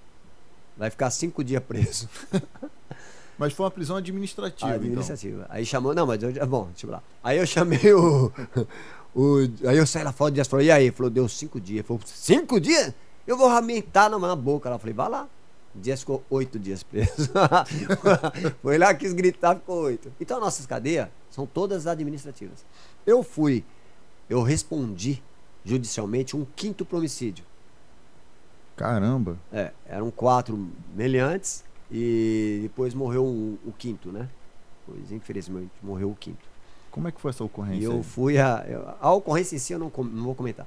Mas eu fui a tribunal de júri. Caramba! É, eu fui. Fui julgado. Então tinha lá os promotoria, todo mundo lá. Todo mundo louco pra ferrar o guarda. Porque os caras vêm numa mágoa, né, meu? Eles vêm não, não quer saber de porra nenhuma. O cara vem pra te quebrar, né? E Deus abençoou aí, eu consegui estar bem, tranquilo e me expliquei direitinho. E fui provado inocência, né? E bati de 7 a 0. Mas eu bati as costas em alguns lugares antes, porque até você provar que focinho de porco não é tomada, e você já tem antecedente por ter tirado vidas durante o serviço, é, você acaba sendo julgado por uma coisa que você, entendeu? Mesmo sendo estrito cumprimento de dever legal, legítima defesa e Papai Noel, você acaba sendo crucificado, às vezes sem ter feito, sem ter participado diretamente. E aí, graças a Deus, eu provei minha inocência. Então, medo de ser preso eu nunca tive. Deixa eu falar pra você. Eu sempre trabalhei em cima da risca, cara. De se lascar, de dar certo e não dar certo. Uhum. Porque o polícia de força tática, a polícia de rota, ele sempre está naquela linha tênue. Sempre está naquela linha. Porque é muito complicado. Aqui também, pô. Aqui você vê várias ocorrências aí. Aqui um tiro maldado transfixa aí algumas paredes aí e já era. É porque aqui a, a polícia necessariamente trabalha de fuzil, né? É. Nós aqui, às vezes, dependendo da delegacia, eu tô falando até da polícia civil, né? Que era, deveria ser uma polícia menos ostensiva. Com né? Assim, legalmente falando. Ser, né? deveria ser uma polícia menos ostensiva. Judiciária, né? É. Mas, Averiguação e tal. Mas não aqui no Rio de Janeiro, bicho. Não, aqui eu já trabalhei em delegacia que não tem condições de você tomar um café na padaria sem levar um fuzil e ir de colete. Caraca. Você não sabe o que vai encontrar no meio do caminho. Você não sabe vai ter um bonde passando ali, uma facção rival para invadir uma determinada favela, ou se a milícia tá vindo para invadir e tomar do tráfico, ou se vai vir um bonde que, é que eles roubam carga de fuzil. Não. Entendeu? Na Avenida Brasil, aqui é roubo, roubo de fuzil, com plena luz do dia. Entendeu? Aqui, aqui é, é, é, é, é nesse nível, cara. É meio pesado, né? É, aqui o, o couro come. Eu lembro que eu fui fazer uma, uma operação, participar de uma operação de a investigação corria aqui. E um dos alvos era lá em São Paulo, Paulínia.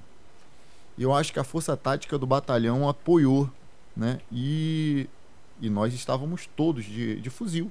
Né? Estavam com as nossas viaturas é, Descaracterizadas? Não, caracterizadas. Caracterizadas. Estávamos com as viaturas ostensivas e, e cada polícia, éramos quatro policiais civis aqui do Rio de Janeiro. O pessoal do, da PM lá primeiro ficou olhando assim pra gente, pô, esse qual barato desses polícias. É, vem tirar a onda aqui, mano. É, aí depois a pouco foi chegando, foi quebrando gelo e É, tal. é, é. Aí eles falam, não, cara, aqui em Paulínia a gente chega a qualquer lugar de pistola. Não tem um lugar aqui em Paulínia que a gente não chega. Eu falei, lá no Rio não tem algum lugar que você chegue tranquilo mesmo de fuzil. A gente, aqui a gente entra em qualquer lugar. O Estado entra em qualquer lugar. É isso. Não é fácil. Mas chega. Mas a gente chega. Isso é uma reportagem no Fantástico, você deve ter Sim. visto, os caras treinando, se jogando no chão, complexo da maré, vários fuzis. Uma semana depois a, a Polícia Civil tava lá dentro, no Ponto. miolo, e acabou. Ponto. Entendeu? Aqui a gente parte da máxima que Não Estado, deixa crescer. Estado não se desafia, Estado Ponto. se re- respeita. Ponto. Vai tocar o terror na covardia. Vamos Com fazer o que eles certeza. fizeram ontem aqui no Rio de Janeiro, é, cerceando a liberdade de ir e vir da população, queimando ônibus, é, parando o trem, é, tacando o terror. Mas com a polícia eles não roncam. Infelizmente, a polícia não pode estar em todos os lugares, mas onde está é respeitado. Mas você para pra pensar. Porra, cara. Você vê um lugar desse. Meu, excepcional. Já tinha ido. Fui em vários lugares. Como eu falei, já viajei pra vários lugares. Bonitos. E. Meu, o Rio é maravilhoso, velho. Nós andamos aqui dentro do carro, no ar-condicionado. Mas assim, você vê cada lugar bonito, cara. Saca? Pessoas bonitas, um lugar bonito. Isso não podia acontecer, cara. Tu sabe que quando a- a- a- alguém se omite, porque tudo acontece na omissão. Entendeu? Quando alguém se omite, é onde explode, velho. O Estado não pode se omitir. É, os caras que puseram fogo, os caras que quebraram, os caras que deram tiro, alguém viu e sabe quem é. E essa pessoa se omite de ligar, de fazer uma denúncia, de dizer onde está o armamento, de dizer onde está a droga, entendeu? achando que está protegendo a si próprio, protegendo. Meu, uma denúncia anônima, uma denúncia bem feita. Sabe? Esse cara nunca mais vai fazer aquilo. Você entendeu? Ele que escolheu aquele caminho. Se ele vai pro saco, ou melhor, se ele vai trocar tiro, vai morrer, isso é um problema dele, entendeu? Que chore a família dele, entendeu? Mas as pessoas se omitem a, a, a fazer essa denúncia, cara, e pensando que tá privilegiando alguém, que tá se protegendo porra nenhuma. O cara, quando não consegue roubar lá embaixo do morro, não sei como é que vocês falam, ele vai roubar com você mesmo. Ou você acha que o ladrão vai chegar numa. Você tá aí na, sua, na praia curtindo com alguém, o cara vai olhar, ah, mano, não vou pegar esse maluco, esse cara é camarada meu. Porra nenhuma, o cara tá no bonde, no- na, na galera ali, ele vai e faz. E você que se lasque. O- nós, eu tive uma oportunidade de trabalhar numa base comunitária, que eu te falei que eu inaugurei, mais pra frente eu comento. E lá eu, eu sempre incitava a população a denunciar. Eu achava louco, mano. Eu achava louco isso aí. O cara ligava pra gente assim, eu não tinha Bina. Bina é aquele bagulho que aparenta lá, né? Eu tirava aquilo ali. O cara ligava e falava assim, irmão, escuta aí. Não vou falar meu nome, eu até sabia quem era. Mano, é o seguinte, ó. Fulano, a droga, vou te contar do palio. Uma mina. Ninguém catava essa mina, mano. Ela trocava de carro direto. Vinha com um carro, vinha com outro, vinha com cabelo loiro, cabelo preto, cabelo azul, cabelo amarelo. E ela que trazia. Sabia por causa desse grupo, esse grupo que aguentava. E nós não catava a mina. Quando catava, catava posterior ela ter entregue. Mano, um dia esse cara me ligou. Ele falou, como que é? Aí, gentileza. Chamou a gente de gentileza. Eu falei, esse cara tá me zoando. Fala, irmão. Seguinte. Vou te falar, a galega é o nome dela. Vou te falar onde a galega tá. Mas é o seguinte, tem que chegar com os dois pés. Se não chegar com os dois pés, não pega e eu não ligo mais. Falei, demorou. Onde que ela tá? Mano, o cara deu tudo. Como ela ia chegar, onde tava embaixo do step, saca? Onde tava a escolta. Meu, a arma que o escolta tava. Nós pegamos escolta para depois pegar a mina. Meu, ele deu tudo. Eu podia ter perdido o maior tempo e pago o maior mico. Porque eu empenhei uma equipe. Mas deu certinho, cara. Quando deu. assim, eu- depois eu comentei com todo mundo. Falei, rapaz, se tivesse uns três caras como esse, nós acabava com a droga aqui, mano. E aí eu comecei a divulgar. Mas não nome, nada disso. Falei, olha, nós só quebramos esse tráfico porque uma mulher, e não era mulher, era homem, comentou e disse exatamente como era. Ela estava passando, ela vendo, é moradora, passando, meu, que chovia de denúncia. Depois daquilo, e o que eu fazia? Tinha um jornal de bairro na região, e eu divulgava. graça, inventava um nome, sabe? Inventava uma situação para ninguém ligar, ninguém dali. E falava, graças a essa, não chamava de denúncia. Essa informação, nós conseguimos tirar tanto não sei o que, não sei o que, não sei o que. Porque a droga, tem uns babaca liberando droga, querendo liberar droga. A droga é boa, cara. Quando é pro filho dos outros. Quando teu filho começar a roubar teu, teu ferro de passar roupa, a, a, a, aquela coisinha que você tem guardadinha lá para vender, para comprar pedra, aí depois você vai falar que a polícia não faz nada. As pessoas sabem, sabe que o seu filho tá envolvido. A pessoa sabe, cara. Você entendeu? A pessoa sabe que seu filho está envolvido. A pessoa sabe que aquele tênis que ele está no pé não é dele. Ele não tem condição de comprar um tênis. E aquela moto que ele está andando não é dele. E a pessoa acha que está tudo certo. Até que essa pessoa, esse vagabundo, tire a vida de alguém. Entendeu? E outro vagabundo vai tirar a tua própria vida. A gente tem que ir cortando isso aí, cara. As denúncias eu acho uma fonte importantíssima na polícia. Para ir quebrando esse tipo de coisa. Né? Brit, você acha que existe um, um, exemplo de policial? O que seria um exemplo de policial? Não sou eu. Com certeza não sou eu. Eu sempre fui um mau policial. Ou não, um policial não sou muito bom a ser seguido. Porque eu sempre, assim, planejei, cara. E o policial executa muito. Eu não sou muito, assim. Eu tenho um policial que eu tenho ele como exemplo. Hum. Chama-se Andrei. É, eu, eu tenho ele como exemplo. É um moleque novo, chegou menos tempo que eu. Apesar de ele não estar mais na polícia, tem, ele partiu, agora ele partiu para a empresa dele, ó, saiu da polícia e graças a Deus está dando tudo certo lá. Já tá com motorista, carro blindado e o cara. Graças a Deus. E é um baita cara. E é um cara que é um exemplo. Ele é um cara que ele chega cedo, bota, bota limpa. Meu, você fala com o cara, o cara. Mas é um para-raio monstro, cara. O André é um cara que ele, pra mim, é um exemplo de profissionalismo, você tá ligado? Sabe aquele cara que ele cumpre as regras de ponta a ponta? Você, ordem dada, ordem cumprida. E eu já sou um cara assim, esse cara, ó, vamos ter que fazer um bloqueio. Puta que bloqueio. Uma coisa que me mata fazer bloqueio. Ó, estaciona duas viaturas em tal lugar, meu Deus do céu, cara. Porque quando você estaciona, o cara fica um alvo fixo, cara. Bloqueio é blitz. Blitz. Cara, isso me mata. Porque a 99.9 é trabalhador, mano. Porque o, o, o, ladrão que vai passar ali, mano, geralmente se passar um, ele já dá goela pra todo mundo. Não desce lá que tá tendo um barato lá embaixo. Então, assim, só se for, ó, o cara vai descer por aqui. Aí faz. Aí beleza, ó, o cara vai descer. Mas em lugares assim que a população tá indo trabalhar, nossa, esse animais. Então eu nunca fui. Já, esse menino não. Esse menino você falou, ó, vamos, ele não, não briga. Só que ele é um ele Deixa contar a última dele. A última ocorrência antes dele sair da polícia. Eu também só ouvi no podcast, eu não, não tava lá. Graças a Deus eu não tava. Eu, eu vou te contar uma antes, vai. Pra você ver como que ele é. Um dia ele veio. meu comandante falou: olha, tá vindo um filho de rota aí, que era um cara que veio de rota. E cuidado. Como você já conhece, você já tem o pezinho lá, vou te falar. Cuidado com esse maluco. Aí, mano, por quê? Ou não? O cara tem dedo mole, o cara é embaçado, ele já saiu de lá por causa disso. Relaxa. Aí, tô esperando um cara brabão, né? Que nem você recebe aqui os brabão de vez em quando eu vejo e falo, caralho, esses caras são foda. E, e, eu tô esperando um cara brabão, né, mano? Ah, tatuado, mostrando. Aí veio. Tatuado ele é. Loirinho, cabelinho redondo e tal.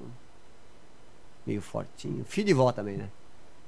Quando chegou lá, falou, irmão, bom, poxa, graças a Deus, filho. Tudo bem? Tu veio da onde? Vim de rota. Falei, amém. Tudo bem? Como é que tá lá?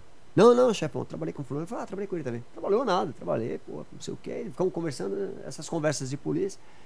Falei, irmão, aqui é o seguinte. Aqui é sussu. Fechou? Nada de encrenca. Nessa minha área, nessa área que eu sou responsável, é, o índice de crime é baixo. Porque eu tenho um trabalho com a comunidade monstro aqui. Monstro, monstro, que foi o negócio de base comunitária. Monstro. Então o ladrão, o criminoso, o bandido aqui, assim, a, o filho dele é daqui. E o filho dele participa de um projeto social meu. Eu tenho vários projetos sociais. Você vai conhecer. Então, eu, eu sempre falo, não, de, não se envolvam em crime, fujam daqui, sabe? Vai cair, respeitem meu espaço, porque se der zica eu vou buscar. E eu sempre fiz questão de buscar. E eu, esse polícia falou pra mim, meu chefe, tá tirando? Pode ficar em paz. Eu saí do lá, já prometi para mim mesmo que estou na suavidade. Eu falei, então, tá no lugar certo, vou tomar um café aqui. Eu nunca trabalhei interno. Nunca. Nunca trabalhei atrás de mesa. Nunca. Fui 32 anos de rua. Sempre rua. Sempre rua. Comandando ou não comandando. Olha, se desse uma ocorrência em qualquer lado, se não me avisasse, meu Deus do céu, eu virava satanás, como diz o outro. Nossa, ficava puto. Então eu gostava de estar em todas as ocorrências. Pelo fato de conhecer os bandidos também da região. Uhum. Que era importante para mim. Esse cara, imagine que do outro lado da rua tem uma padaria. Nunca foi roubada aquela padaria. Nunca roubada. Não. Padaria boa, eu tomava café todo dia lá, cara. Mas excepcional. Você pedia provolone e vinha provolone fino. Mas também você morria com 25 cruzeiro. Mas a comida era excelente. Mas você morria com dinheiro. Então só vinha pessoas grandes, quem uhum. tinha condições. Nunca roubaram. Tava lá 30 anos. Primeiro dia desse maluco, esse polícia, andei. Roubaram a porra da padaria. Puta que pariu. Me liga meu comandante de madrugada, de tarde, Britão, você tá onde? Chefe, eu tô em casa, porra. Vai atrás lá que seu menino matou um cara lá na Celso Garcia. Eu falei, não matou. Eu falei, matou, não matou, matou, peraí. E não me ligou, né? Peguei meu carro, saí, cheguei lá na Celso Garcia, tava lá, André. E aí, irmão? Arrebentei aí. Puta que pariu. O cara já me ligou. Mas como é que foi? Não, roubaram a padaria. Eu saí no encalço, vim sentido aqui, trombei com o cara, o cara sentou o pau em mim. E eu sentei o pau nele. Quem pode mais chorar menos está aí. Lindo, mano. Lindo. Peguei o celular todo cheio de marra. Aí, ocorrência 10, bonita, certinho, cara. O certinho uma boa. Vai lá, olha. Eu falei, tá certo a ocorrência. Redonda. Eu tô aqui com testemunha, tá redonda a ocorrência. Só que meu chefe não aceitou aqui. Foi lá pessoalmente, arrumou um tururu, uma ocorrência redonda. Catou ele, colocou ele na FEBEM. FEBEM do Tatuapé. FEBEM do Tatuapé, para você ter uma ideia, é, é um lugar onde ficam os menores infratores, né? Uhum. As crianças lá do governo. Lá. E na frente eles colocam duas viaturas estacionadas, fixas, paradas, 24 horas por dia. Ele fez isso com a polícia da ocorrência? Não, é, a, todas as viaturas param lá. A gente faz um revezamento para duas viaturas com lá. Uhum. Essa é a FEBEM, onde ele ficou estacionado um dia. Do lado dessa FEBEM tem o DP, 81 DP, uhum. que são policiais civis, como você. E polícia 24 horas ali. Do lado de você tem o bombeiro, 24 horas polícia ali. Qual que é a possibilidade de acontecer alguma coisa ali? Nenhuma, porra. não tem, cara. Não tem possibilidade de ter uma treta ali, irmãozinho. Não tem. Não tem, irmão. Tem? Não tem, cara. E aí? Do outro lado da rua tinha um hotel Boca de Porco. Boca de porco o hotel. Imagina isso aí, Pedrão. Boca de porco. Aí vem um cara atravessa a rua. Ô polícia. Tô hospedado naquele hotel ali. Ah, tem um cara roubando lá. Tem não? Tem um cara roubando lá, eu vi. Ali? É, só um minutinho. Mais uma derrubada. Ele fechou o cara lá. Nossa, que desespero. Puta que pariu. Isso na sequência, cara. Vai todo mundo pra lá, DP, delegacia 81, delegado titular. Aí, vamos lá ver. Aí vamos, arruma, tudo certo. E, cara, câmera, né? tudo certo. Com essa redonda. Maravilha. Eu falei, mano, esse maluco é foda. Fomos pro tático do 21. Eu fui pro tático do 21, por opção, pedido meu. Queria voltar para tático, não queria mais permanecer ali, porque ali eu já tinha. Eu tive umas perseguições. Eu cheguei num patamar que quando se falava de polícia comunitária, falava de Brits. Sabe? Então, assim, eu ia fazer. Ó, ah, precisava um palestrante lá na. não sei aonde. E os caras não se importavam o que eu tava fazendo. Sabe? Ó, eu tinha que fazer tal Não, vai lá você, pô. Pô, mas daqui até lá é duas, três horas para ficar lá. Não interessa, vai lá. E aquilo enche o saco. No negócio de palestra, você acaba perdendo tempo ali. E eu não queria perder tempo ali. Eu nunca fui exemplo para ninguém. Você entendeu? Eu contava o que acontecia. E, mas eu gostava de trabalhar. Então, eu não gostava de me expor, na verdade, funcionalmente. Agora sim que eu estou aposentado, moro em outro lugar, tá suave não. Mas ali não, porque eu era muito conhecido. E eu ficar expondo, não era legal, eu não queria não gostava de, de, de, colocar meu nome nessa foto aí. Eu optei por ir para a Força Tática do 21. Como eu tinha um bom relacionamento superior, nós fomos lá para a Força Tática, eu e o Andrei. Após o gato curso, preto, tu o levou o gato preto na mala. Mas ele, cara, ele é uma bênção, cara. Juro por Deus, se você trouxer ele, ele é dono do Lendas. Entre Lendas. Se você escutar, assistir isso aí, você vai ver que só vai cara meu, só. Ele, ele é embaçado. O André é dono do, do Lendas? Entre Lendas. Entre, é, entre Lendas. Entre Lendas. Depois você vê ele lá. E ele é um cara muito sábio. Assim, ele é muito, hiper inteligente. É um cara estudado, um cara cursado, tá? um cara muito inteligente. E esse André, ele. Ele. No, no tático. Ó.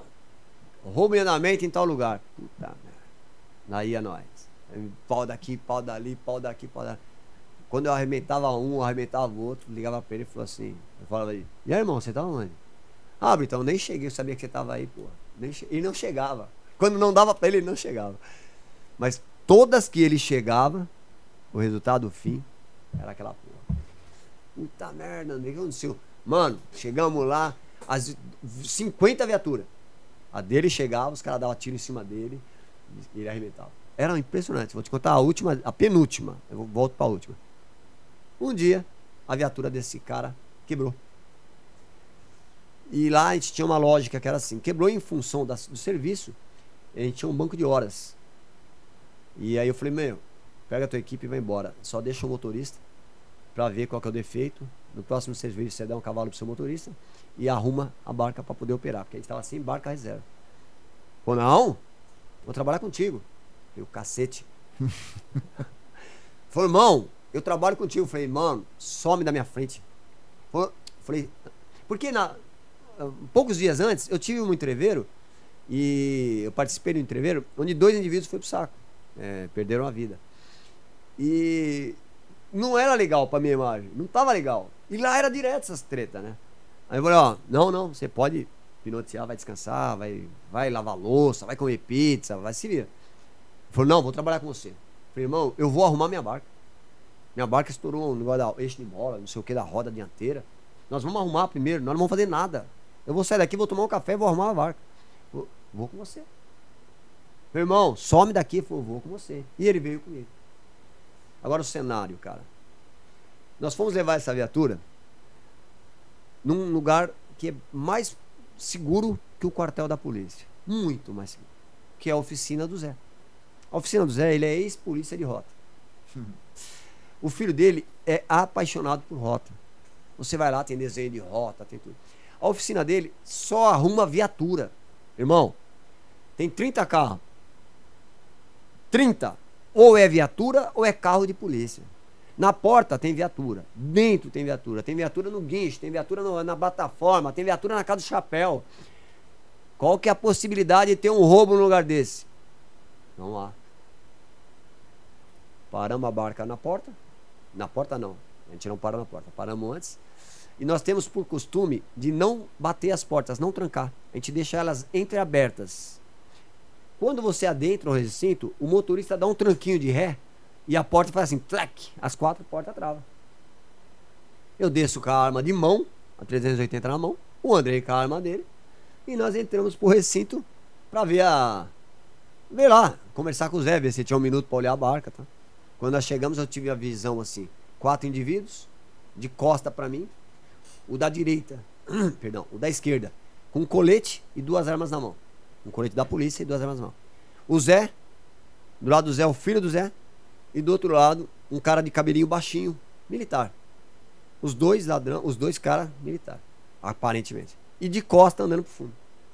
Eu com a quadrada na mão fiquei olhando. Falei pro André, bicho, dá uma olhadinha. O policial já fala palavrão. O camarada não morre porque Deus socorre esses cornos, né? No corno não pode falar, né? Porque o cara de costa, mano, com colete na mão, duas armas. Meu, não morre porque Deus não quer. Ele ficou liso. Nisso o motorista deu tranquilo na barca para fechar as portas. Aí o Zé, sabe da doutrina que a gente faz isso? Já olhou para trás, aí gritou: Mano, eu tô sendo roubado. Aí fiquei pensando: a polícia tá roubando ele, porque o cara tá com colete da polícia, pô, roubando o cara, né? Então deu aquele segundo, cara. Por isso que é antes de você julgar policial, um ato de um policial, é, preste bem atenção no que realmente aconteceu. Porque às vezes você julga e o cara tem um segundo para tomar a posição. E às vezes essa posição não é favorável a ninguém, cara. E o polícia é gente, é ser humano. Tem dor de dente, dor de cabeça, erra, a mulher briga. É um... Aliás, a mulher briga é a maioria, né? Aí. Falar que mulher briga é redundante. É né? redundante, é. e nisso, é, quando ele, o Zé falou, tá me roubando, o ladrão deu dois tiros no Zé. Tal, tal. Caraca. Aí eu falei, bom, aí não deu mais jeito. Aí eu, senta, eu o André, atiramos no cara, tal, tal, o cara caiu. E nisso, deita no chão, mandei todo mundo deitar no chão. Deita, deita, deita, e o ladrão, o cara se arrastando pra cá. Porque o, o, se aquele é ladrão, da ponta também é. Aí eu já ia acertar o cara, fiz visada no cara. E o cara, não, ele é polícia. Eu falei, aí caiu a casa. Eu atirei o polícia, Zé. Não, ele é ladrão. aí nós invadimos. Confusão, meu. Da porra. Aí nós invadimos, e o cara vivo, e o cara dando tiro, furamos um monte de viatura.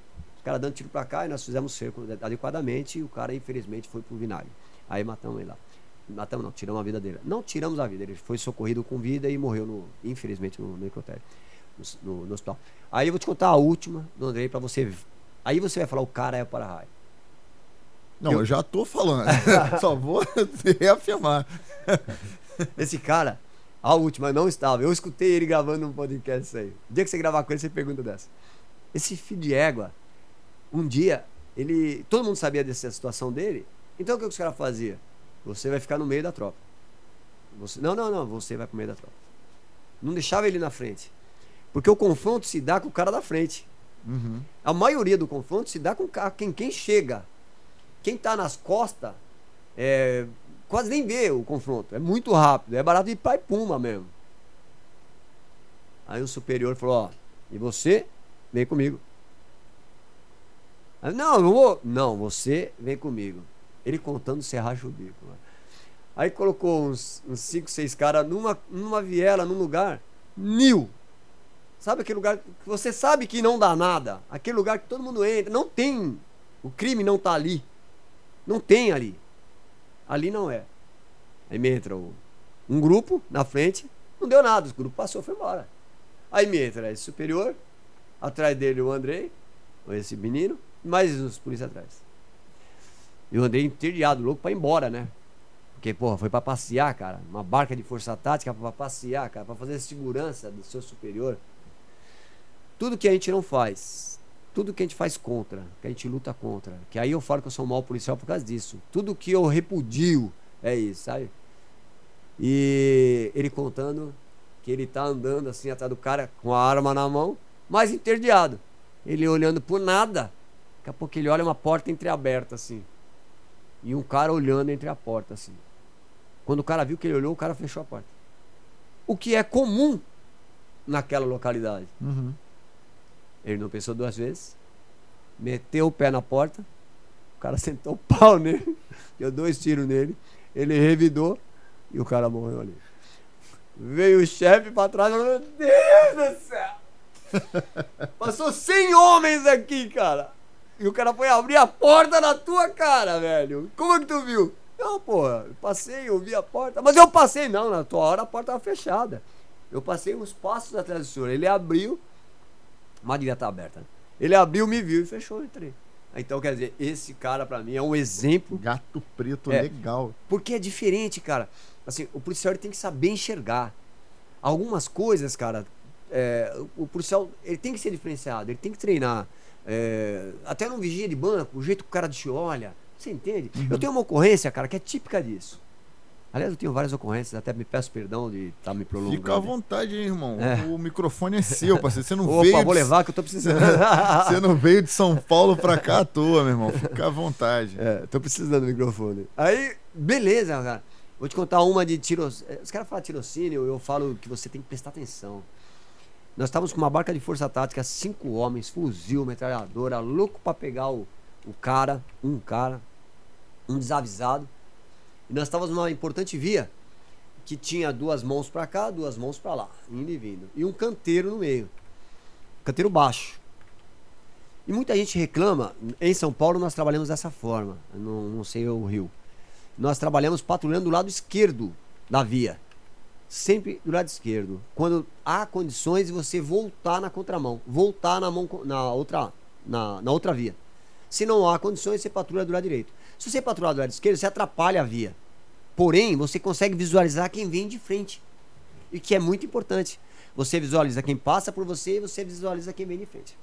Há controvérsias, a gente que discute isso, mas nós trabalhamos assim, sempre trabalharemos assim. Quem quer ver, tem que trabalhar desse jeito, senão você passa batido. Passa um carro maior, você não vê quem está do outro lado. E nós estávamos eu, é, do lado de cá, da direita.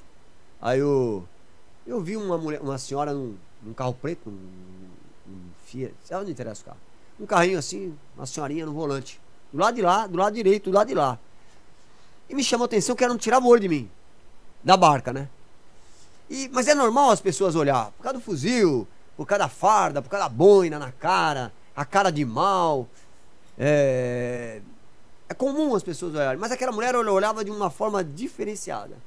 Como se ela tivesse um neto, um filho trabalhando e ela queria ver se ele estava dentro da viatura, talvez isso. Uhum. E ela olhando, e ela veio passando assim, eu olhando para ela, eu falei pro motorista assim: volta e vamos ver o que, que aquela mulher quer. Foi chefe, é uma senhora. Ela deve ter 200 anos. Eu falei, cara, mas volta. Ele falou, chefe, é uma senhora, velho. Veinha que só a gota, mano. Ela tá com um palmo para encostar no vidro. Falei, eu sei, eu vi, cara. Mas volta. Aí subiu o canteiro, pulou atrás da véia. Quando eu fui encostando com a barca atrás da véia, a véia já encostou para direita e encostou o carro. Aí deixei o fuzil, né, na moral. Desci na moralzinha, como o vidro era transparente, e havia a possibilidade de um cara estar deitado no banco de trás com a arma nas costas dela, ou um cara na frente com a arma no peito dela.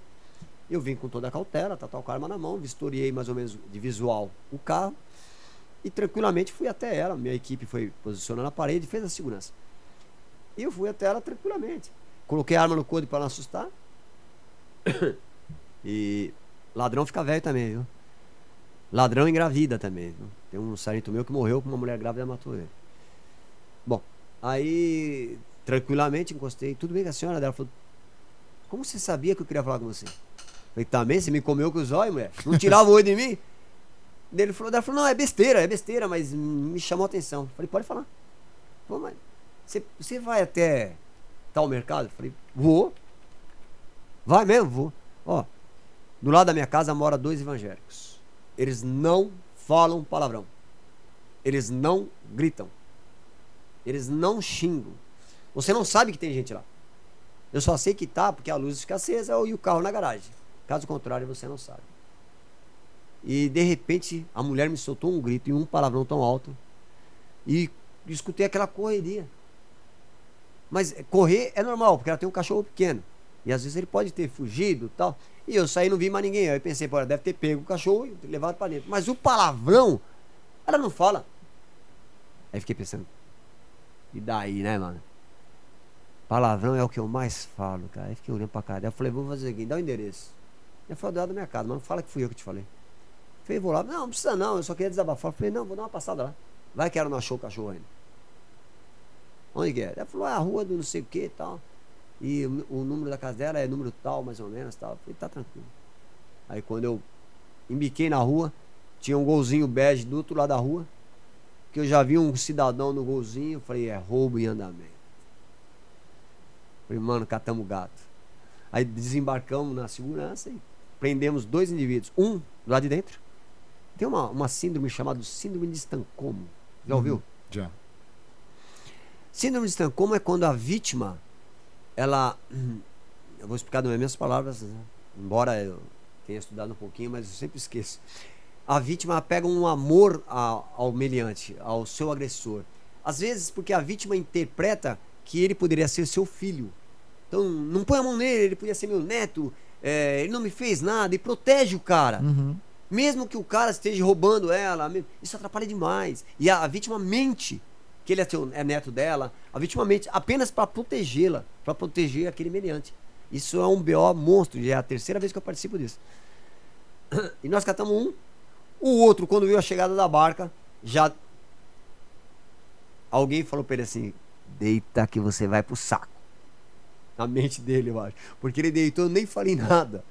Ele já deitou a mão, largou a arminha, eu falei, sapo. Puxei ele pra fora, algema, geralzinha tal. Já tinha prendido um. Falei, vamos invadir. Invadimos, tô de cara com aquela senhora com o cara sentado do lado dela, ela abraçada com o cara. E o cara com as duas mãos nas pernas, assim, desarmado. Falei, "Ô, campeão, levanta. Levanta. É, levanta. Descalço, levanta. Levanta, levanta, levanta, levanta. Por quê? Quando eu entrei na garagem, eu vi um chinelo perto do ladrão e ele tava com um pé de chinelo do lado dele. Eu falei, aquele chinelo é desse maluco. Levanta, levanta. Ela falou assim, não, ele é meu neto. Eu falei, também é meu neto. Pode levantar. Conheço esse cara faz tempo já. Levanta, mano, tô mandando. Qual que é o nome do seu neto? Aí ela falou assim, é. Aí falei, gaguejou. É o cara. Aí conseguimos tirar ele e depois ela confidenciou que realmente é, ele parecia muito com o neto dela, tal, tal, tal, tal. Mas o importante disso aí não foi a prisão dos três. Foi aquela senhora que passou olhando e a gente desconfiou do olhar daquela senhora que não tinha nada a ver com ocorrência, com, enfim. Então, essa é, esse é o policial raiz mesmo, o cara que vê, toma providência e vai lá. E você não tá fazendo porra nenhuma. Você tá trabalhando. Você tá ali para pegar o ladrão. Então você tá andando. Não custa nada ir ajudar. Já que tá ali, né? Já que tá ali nas tuas 24 horas, não sei qual a escala de vocês lá, mas já que tem- aqui no Rio tem 12 por 36, 24 por 72, já que tá ali, tu tem que estar tá ali, irmão. Trabalha pro tempo passar mais rápido, né? É, mas não Presta fala esse atenção. negócio que já que tá que você me lasca. Eu me aposentei. Aí, o meu nome agora não é mais Brits, Tenente Brits, Maurício, é Jaque. Já que você não faz porra nenhuma, vai lá e compra tal coisa. Já que você não tá fazendo nada, então. É um homem em casa, fazer. É um homem em casa é soldado no quartel. É, Meu isso aí. Deus, minha mulher manda demais, velho. Minha mulher é paraibana. Manda demais, rapaz. Conterrânea, É conterrânea. conterrânea. Manda demais, rapaz. Ô, ô Brit, uma ocorrência que só você viu. Eu tava conversando, a gente criou uma nota aqui. Uma ocorrência que só você viu. Essa da véia foi uma. E. que eu vi. Geralmente a equipe vê. Quando você vê, a equipe viu, porque a função do, dos bancos da frente é olhar pra frente. Uhum. Tá ligado? Então, às vezes, você vê um polícia com cara feia. Não é que ele, é- ele. Às vezes ele é feio mesmo.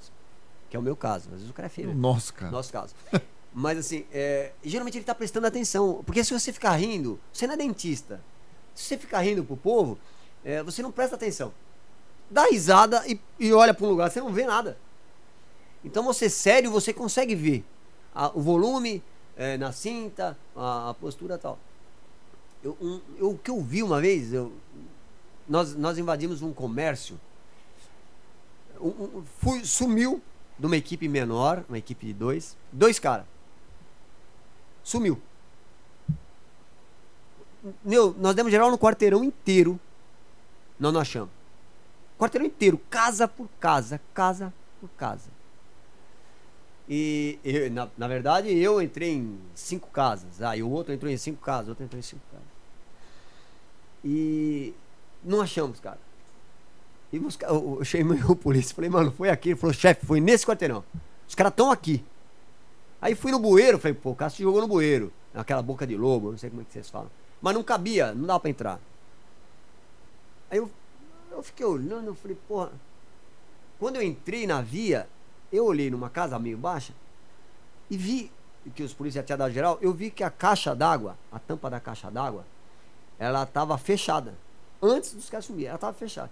E eu voltei misturando casa, lá pra frente. Quando eu olhei de novo, eu vi que a tampa, a tampa da caixa d'água tinha um pouquinho assim aberta, meio levantada. Aí a polícia falou: bingo, achei. Pô, não achou? Eu falei: achei. Você não achou? Eu falei: achei, velho. Achei. Pega uma escada e nós vamos subir aí. O chefe já olhando, eu falei: vamos voltar. Vamos voltar. Ele falou: onde você viu? Eu falei: uma caixa d'água. "Pô, Mas tá normal, tá? Eu falei: não, aquela tampa, aquela tampa da caixa d'água estava encostada. Agora ela levantou. Ele falou: não, tá baixa. Eu levanto. Olhei, tava baixa mesmo. Falei, então ele tá lá dentro mesmo, porque eu vi ela levantada. Aí nós fomos pra lá, tava os dois malucos dentro da caixa d'água. Então, quer dizer assim, é, outra concorrência que é importante você prestar atenção. Quando você entra em casa, como é que você deixou a sua porta, como é que você deixou o, a alimentação do seu cachorro, é, o portão, se o trinco ficou aberto ou fechado, eu tenho muito essa mania. Às vezes eu tranco as portas e deixo o trinco meio envesado. Se ele tiver reto, alguém mexeu, você tá ligado? é, meus carros também são assim. Todas as coisas do meu carro, ou eu deixo a palita mexida, ou eu deixo alguma coisa mexida. No, no carro que eu deixei no estacionamento é a mesma coisa.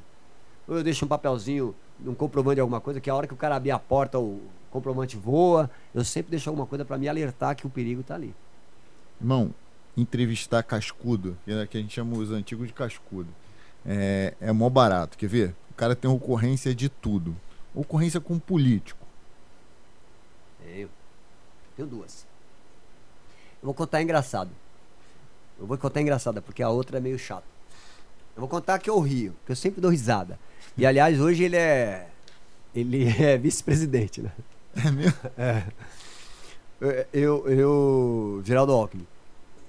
É, vou, vou contar essa aí, deixa eu trabalhar. O, o, o, Geraldo, o Alckmin, né?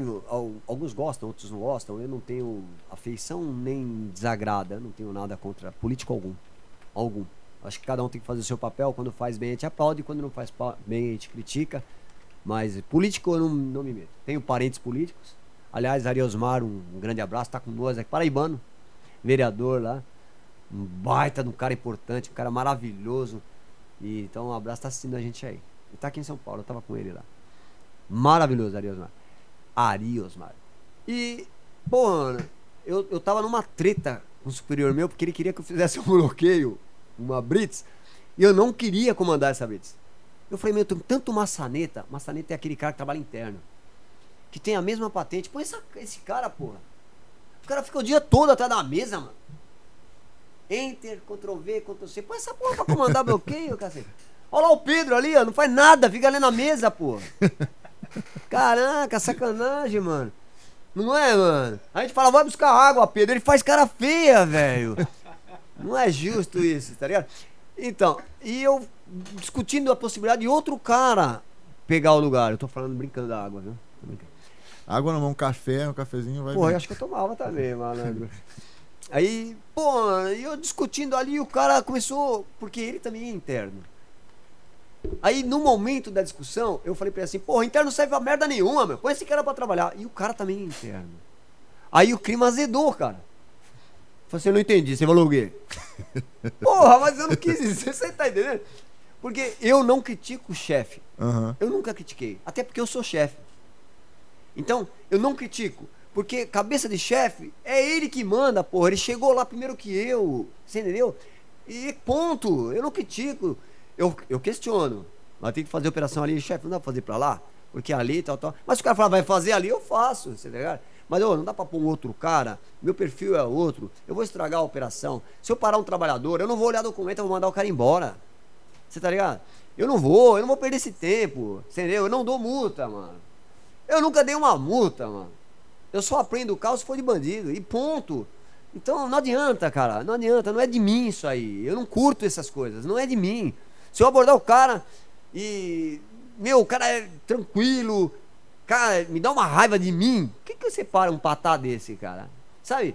E o cara tem as características, tá no lugar errado. Pá. Pô, mas é o cara de bem. Então eu me julgo muito por causa dessa situação. Eu não gosto disso. Eu não gosto. Não, atrasa. Eu não gosto de ser abordado, pô. Eu tenho uma raiva do cacete quando o cara me abordar. Eu não ando com documento. Ah, você viu lá para entrar? Eu não ando com documento. Eu não ando, eu ando com a carteira, o cartão e um trocado. Ponto. Não ando com documento. É de mim. Eu sempre fui vagabundo nesse sentido. Sempre fui. E nós ali naquele debate e tal. E o, o clima pesou. Sabe essa padaria que eu falei que era chique? Uhum. O Alckmin ele vinha tomar café junto com um amigo meu, que é o presidente do Conseg, o Norberto Mensori, um irmãozão, um cara fortíssimo, fortíssimo politicamente e de trampo. Um cara fortíssimo. Conseg é Conselho de Segurança.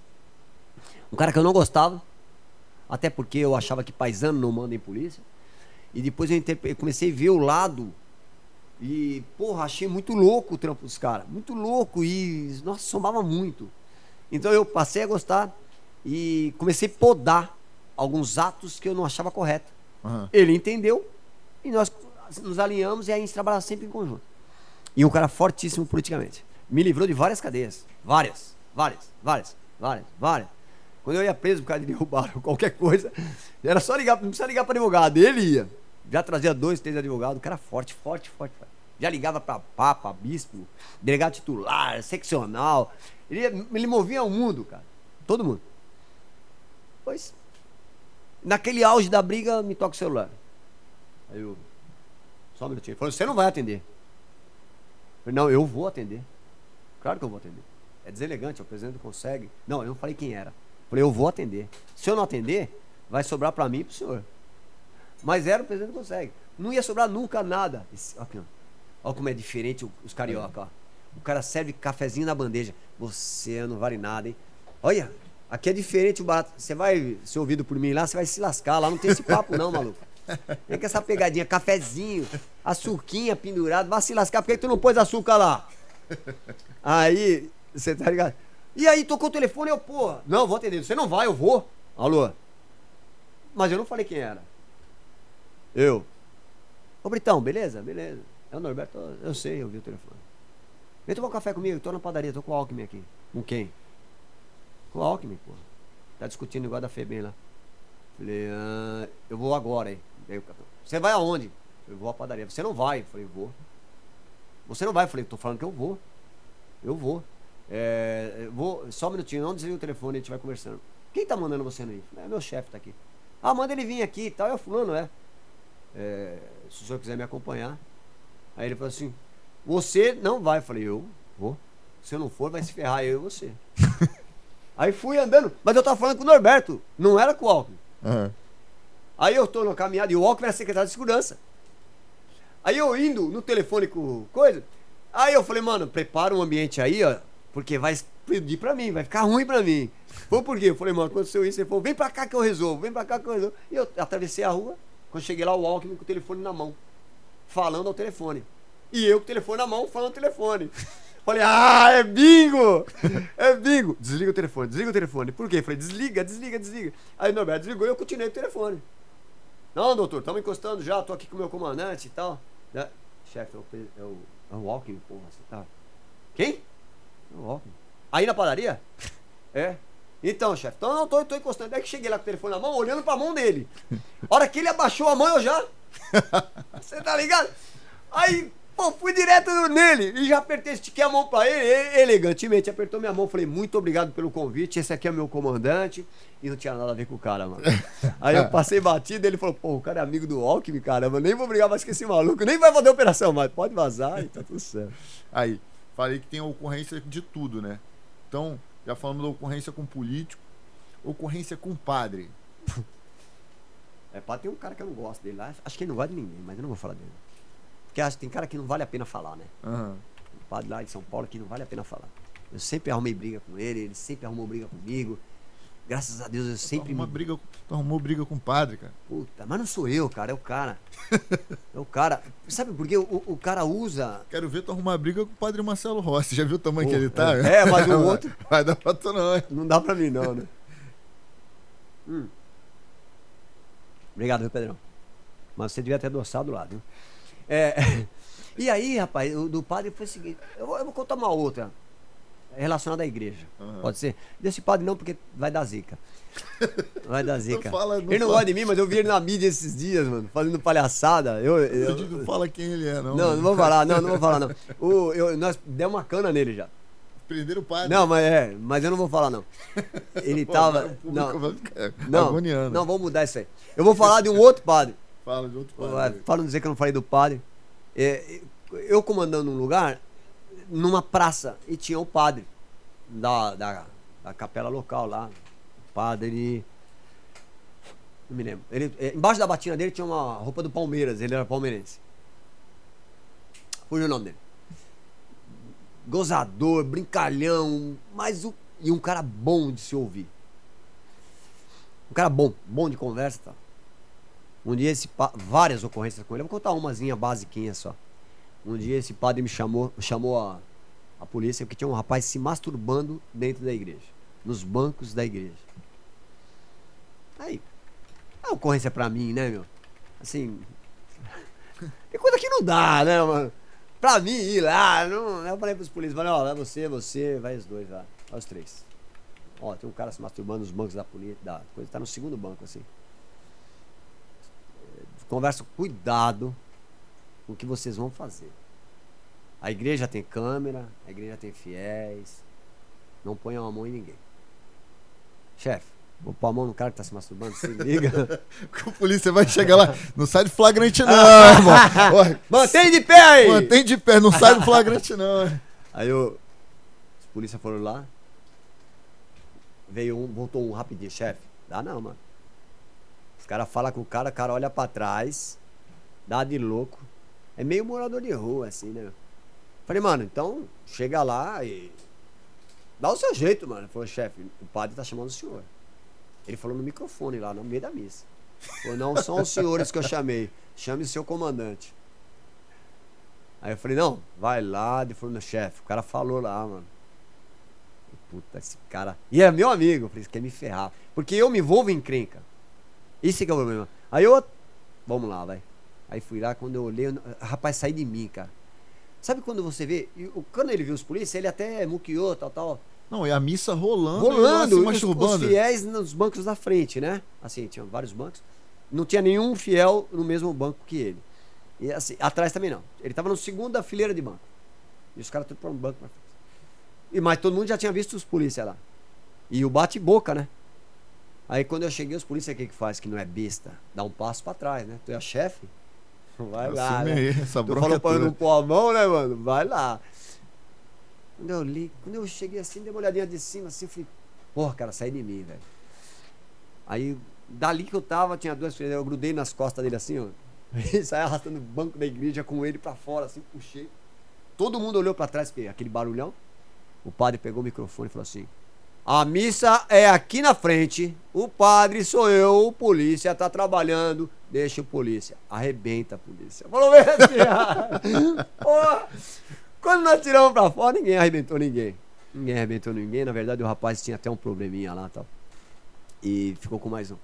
Mas assim, não, não fizemos.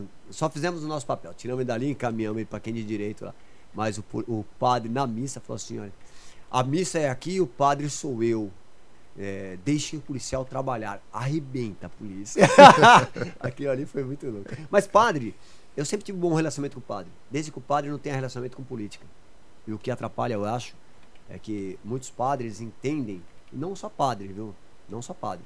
Tem padre, tem pastor, é, tem, tem tudo quanto é. Tudo assim, que mistura um pouquinho a política. Então fazem seus seguidores seguir alguns políticos, eh, as pessoas que acompanham a igreja. Isso aí eu acho que atrapalha um pouco, ele perde um pouquinho o foco, que é de falar de Deus, falar das coisas né, boas aí que existem. Mas esse com certeza não era, que mandou eu arrebentar o cara, né? Esse cara com certeza não era isso aí. Essa era a própria polícia, legal. Deixa eu te falar, ó, falei que tinha ocorrência de tudo, a gente já falou ocorrência de político, ocorrência com padre, ocorrência com macumbeiro. Já teve alguma ocorrência? Já, aliás, um abraço, puta de um abraço pra Nina, minha irmã. Não é irmã de sangue, mas é minha irmãzinha, amo de paixão. Ela foi esses dias, uns tempos atrás, em casa. E a gente conversou muito, mas não vou falar só as faces. Não. Mas o Renan, um beijo. Tamo junto. Eu nem sei se o termo adequado é esse, hein? É, é. mas acho que é, né? Espírita. Lá eu falo isso, né? Espírita de não, matriz, espírita, religião de matriz africana. Pronto. Será que é isso? Acho que é essa parada. Ah, não, mas aí. eu sempre falo. Ela, aliás, eles comentam entre eles lá, que são todos amigos meus, né? Ah. Eles dizem assim que é, um, eles foram à praia, eu levei, nós temos uma lancha lá também, né? Deus foi bondoso.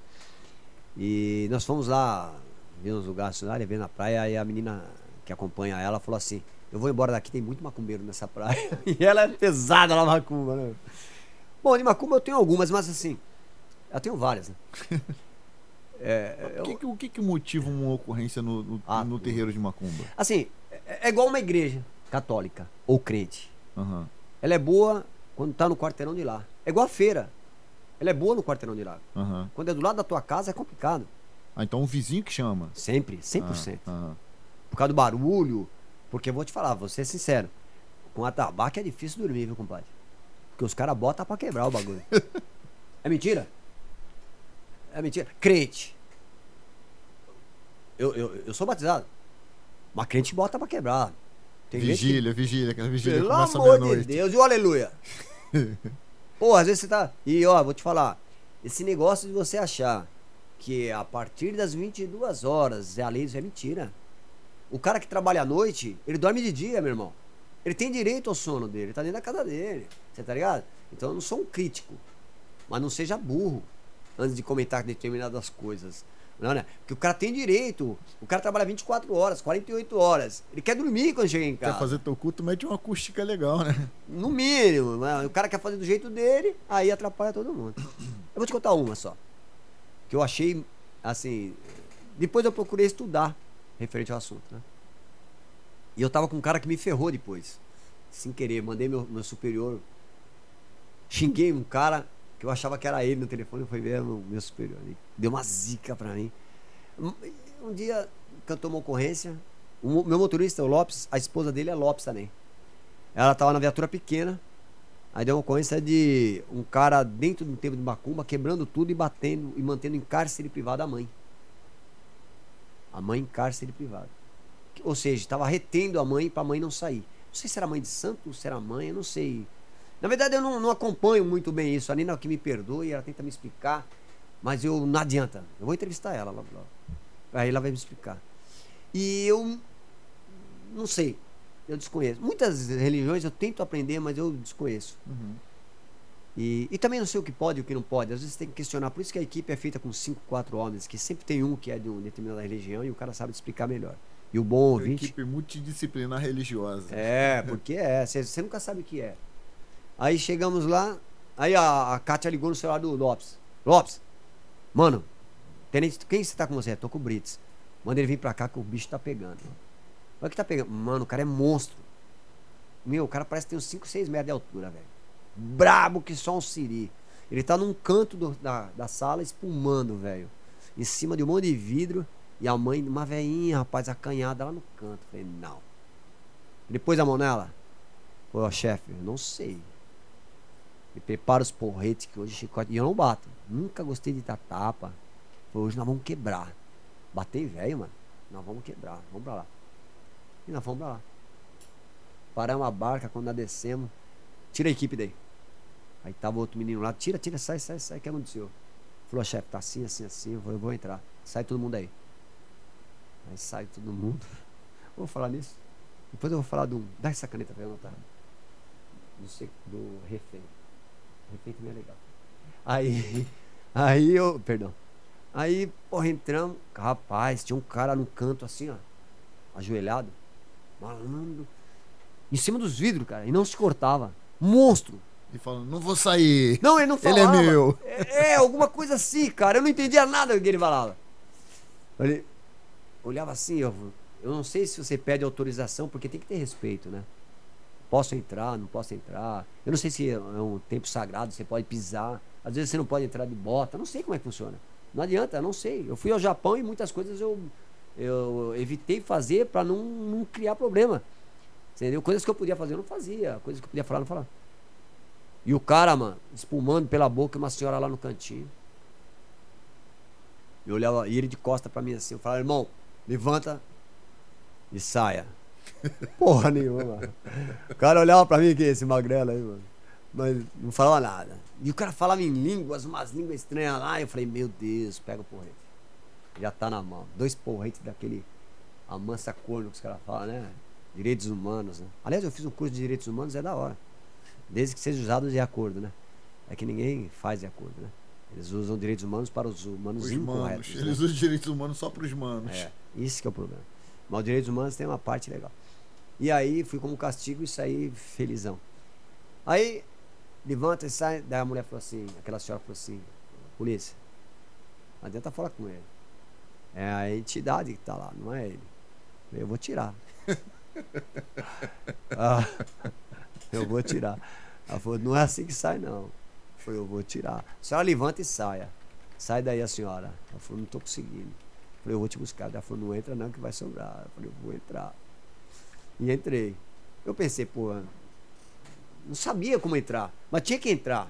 Porque ela tava no canto, quando eu levantei ela, malandro, aquele maluco levantou, velho. Espumando, e não era o cara.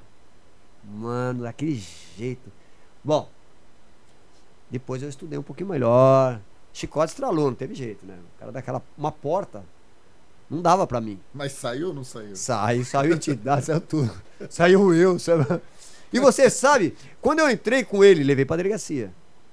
Tive que levar pra delegacia, porque o jeito que. Se, o, o clima que tomou, o que tomou aquilo ali, é, não dava Quem chegou pra... na delegacia, ele ou a entidade? Ele. Porque o cavalo já tinha abandonou. faz tempo. Mas quando chegou na delegacia, cara, o cara tava marcado, zoado, e um cara, gente finíssima. Gente finíssima, finíssima, Caramba. finíssima. E, infelizmente nós tivemos que invadir assim. Que Mas depois eu doideira. estudei um pouquinho mais e vi mais ou menos. Ocorrência que você teve medo. Vixe, eu tenho medo de toda ocorrência, cara. Mas teve uma assim, pô, essa aqui deu medo do caraca, essa aqui foi acima da média. Eu, eu vou. Ó, eu vou. te- Daqui. Vou marcar medo aqui, eu vou te contar do refém, senão eu esqueço. Cara, eu tenho. Eu trago papel porque eu esqueço. Eu vou te também contar do comum. refém. Às vezes eu tô conversando aqui contigo e tu tá contando a história, a história. Tá, eu, às vezes eu vou te fazer uma pergunta, aí eu, no meio da elaboração Eu da também sou pergunta, assim. eu falo assim. "Mas por que, que eu tô falando isso mesmo? Eu também Acontece sou assim. direto, o Pedro. daí. Eu sou assim também. Eu entro numa conversa, acabo misturando e caindo pra outra. Eu vou, eu vou falar do medo. Mais pra frente eu vou. Bom, medo eu tinha em todas. Vou te contar uma. Vou te contar duas. Duas. Uma que terminou com o final morte. O outro. Os duas com o final morte. Mas é, uma eu não causei. E a outra eu. As duas foi assim. Uma foi divina, vai. Uma foi divina. Nós fomos num, numa ocorrência num, em determinado lugar. E puta, copo maneiro, hein, mano? Bonito pra caramba, hein, velho? Curtiu? Puta merda, bem tem que acabado. agradar os caras pro cara voltar de novo. Pô, tu cara veio de São Paulo, a gente tem que caprichar nas paradas, né, cara? Malandro, barato é louco. Bom demais. Eu vou te contar essa. Nós fomos a terceira equipe a chegar numa ocorrência. Equipe de tático não chega em terceiro. Você nem chega. Porque quem chega pega o melhor. Pega a, a primeira fatia da picanha, que é a melhor. Você tá ligado? Quando você vai comer numa churrascaria, aquela primeira fatia, que é o primeiro corte, a, a carne vem mais macia. Ou seja, quando você chega na ocorrência em primeiro, a chance de você ter um confronto, a, a chance de você pegar o ladrão, é muito maior do que quem chega em terceiro. Então quem chega em terceiro geralmente vem para socorrer. Aí os caras ficam te zoando, pô, quem você é? Você é o carro de bombeiro? Veio socorrer? É o resgate? Você trabalha onde? Não é na polícia, não. Você é, bom, você é ambulância tal. Então tem aquela gozação. E nós estávamos muito distantes, chegamos em terceiro nessa ocorrência. Mesmo assim eu falei, não, Steve, e a gente não encosta. Duas equipes ainda mais, os caras têm que se virar. Nós paramos, 10 homens, se não resolver, tá errado. Porque lá não é como aqui. Aqui precisa de 100 homens para subir um morro. Lá não, lá é com lugares fechados e planos, né? Uhum. Você, uma, uma equipe bem treinada, em cinco você resolve, pega um batalhão inteiro lá embaixo, você pega. Bem treinado. E imagine 10. Aí, quando eu parei na porta, falei pro, fica os motoristas na porta, falei, e aí, como é que tá a situação? Chefe, são três andares. Primeiro andar já revistaram, não tem nada. Segundo andar é a confecção, o terceiro andar eu não vi. E os meninos estão onde? Estão no segundo pro terceiro. Falei, demorou. O senhor vai entrar? E já deu aquela risadinha pra falar, é da ambulância, é do bombeiro. Falei, ô babaca, eu vou entrar. Aí ele falou, você que sabe. Sabe que vai ser zoado, né, chefe? Eu vou entrar. E eu entrei. Embaixo, assim, era uma oficina de costura muito grande, uma empresa de costura, mas não tinha nenhuma máquina embaixo. Era um galpão vazio, um galpão bem grande. Vazio. Lá tem muitos galpões. Inclusive, a segunda história vai vir num outro galpão paralelo a esse. E eu entrei. Quando entrei com a metralhadora. Com, não lembro o armamento que eu tava de cano de longo, né? Arma longa. Eu acho que era metralhadora. Demos geral embaixo, que já tinha sido dado geral. Eu acredito, né? Pelos 10 homens que subiram antes. Tinha dois banheiros lá no fundo, não tinha nada. pá. E tinha uma escada na parede, onde o pessoal. Na parede não, uma escada onde o pessoal sobe pro segundo andar. E aquelas escadas, cara, com aqueles, aqueles troncos muito grandes que os caras enfincam na parede e não tem pé de apoio, cara. Sabe como é que é? Aquelas escadas bem elaboradas, assim, uns troncos enficados na parede assim, os caras sobem. Aham. Muito louco aquelas escadas. Eu achei muito. A, a escada Tipo quadradinha. degrau flutuante, né? Porra, cara, muito louco, muito legal. Eu olhei aqueles caras, não sei como aguenta um tronco daquele, os caras subiam com mercadoria em cima ainda. Porra, baita estrutura, né, pra fazer aquilo. Achei bonito. E eu vi de longe essa escada, e me chamou a atenção, porque não tinha nada de estrutura. E lá meio escuro, a gente não sabia que luz que ligava. E nós fomos aos banheiros, demos geral, tal, tal, e vamos pro segundo andar. Aí que eu falo que o negócio espírita, né, meu? Um barato meio louco que acontece na vida da gente. Quando eu, eu. O comandante vai na frente, os meninos vão atrás. E eu subi o primeiro degrau. E aí eu. É, geralmente a gente vai um perto do outro. Só que eu não gosto. Nunca gostei da minha equipe encostada em mim. Encostada é o certo, porque um trava o colete do outro. Caso aconteça alguma coisa, você consegue puxar o seu companheiro da frente. Mas eu não gosto, porque quando você vai de arma longa, você tenta se mexer. Se se mexer, você se lasca, que você bate no cara, você bate no outro, você uhum. é ruim. E o de trás com a arma longa também é complicado. Então eu gosto que fique os dois metros, um do outro. Na mesma linha, que se o tiro vem pega no chefe, que é o normal, toma tiro, quem toma é o chefe. E os caras ficam um pouco mais avançados. Quando eu subi no segundo degrau, rapaz, parece que o cara me segurou assim e puxou pra trás assim. E era uma. Eu olhei já ia falar, você tá louco, mano? Quando eu olhei, ele tava dois metros olhando pro lado. Eu senti aquele tranquinho assim. Não sei se eu pisei em falso, alguma coisa, eu voltei para trás. Falei, volta, volta, volta, volta, volta, volta, volta. Foi que foi? Volta. Cara tá aqui embaixo. Eu não tá, falei, tá aqui embaixo, mano. Pode voltar que tá aqui embaixo. Aí voltamos pra porta e começamos. E nós deparamos com o cara no primeiro degrau da escada. Embaixo, no primeiro degrau. Porque embaixo não tinha luz não era claro. Os demais vinha até um reflexo de luz, mas do primeiro não. E como era tronco, ele tinha um espaço assim de uns 20 centímetros, 30 centímetros de altura. E o cara tava ali abraçado com uma calibre 12 cano cerrado. E ali ficou. Ah, ele tava ali. Então, quer dizer, eu, eu entendo que aquilo ali foi uma sorte monstro, ou Deus tinha alguma coisa na minha vida. Não é o seu momento. Porque, embora ele não tenha atirado na equipe que passou por cima dele porque passaram. Mas uhum. talvez pela largura do tronco, talvez ele também não conseguisse atingir ninguém da distância. A, a calibre 12 também não transfixava esse tronco. Não sei se ele pensou nisso ou se ele, não sei. Também, agora onde ele está, não vai dar para pensar nisso. Né? Agora eu vou te contar a segunda, da sorte. Aquela foi sorte. Essa foi monstro. Monstro. O ruim de ser, eu peso 70 quilos. Sempre pesei isso. Um pouquinho para mais, um pouquinho para menos. Eu tenho 1,71m.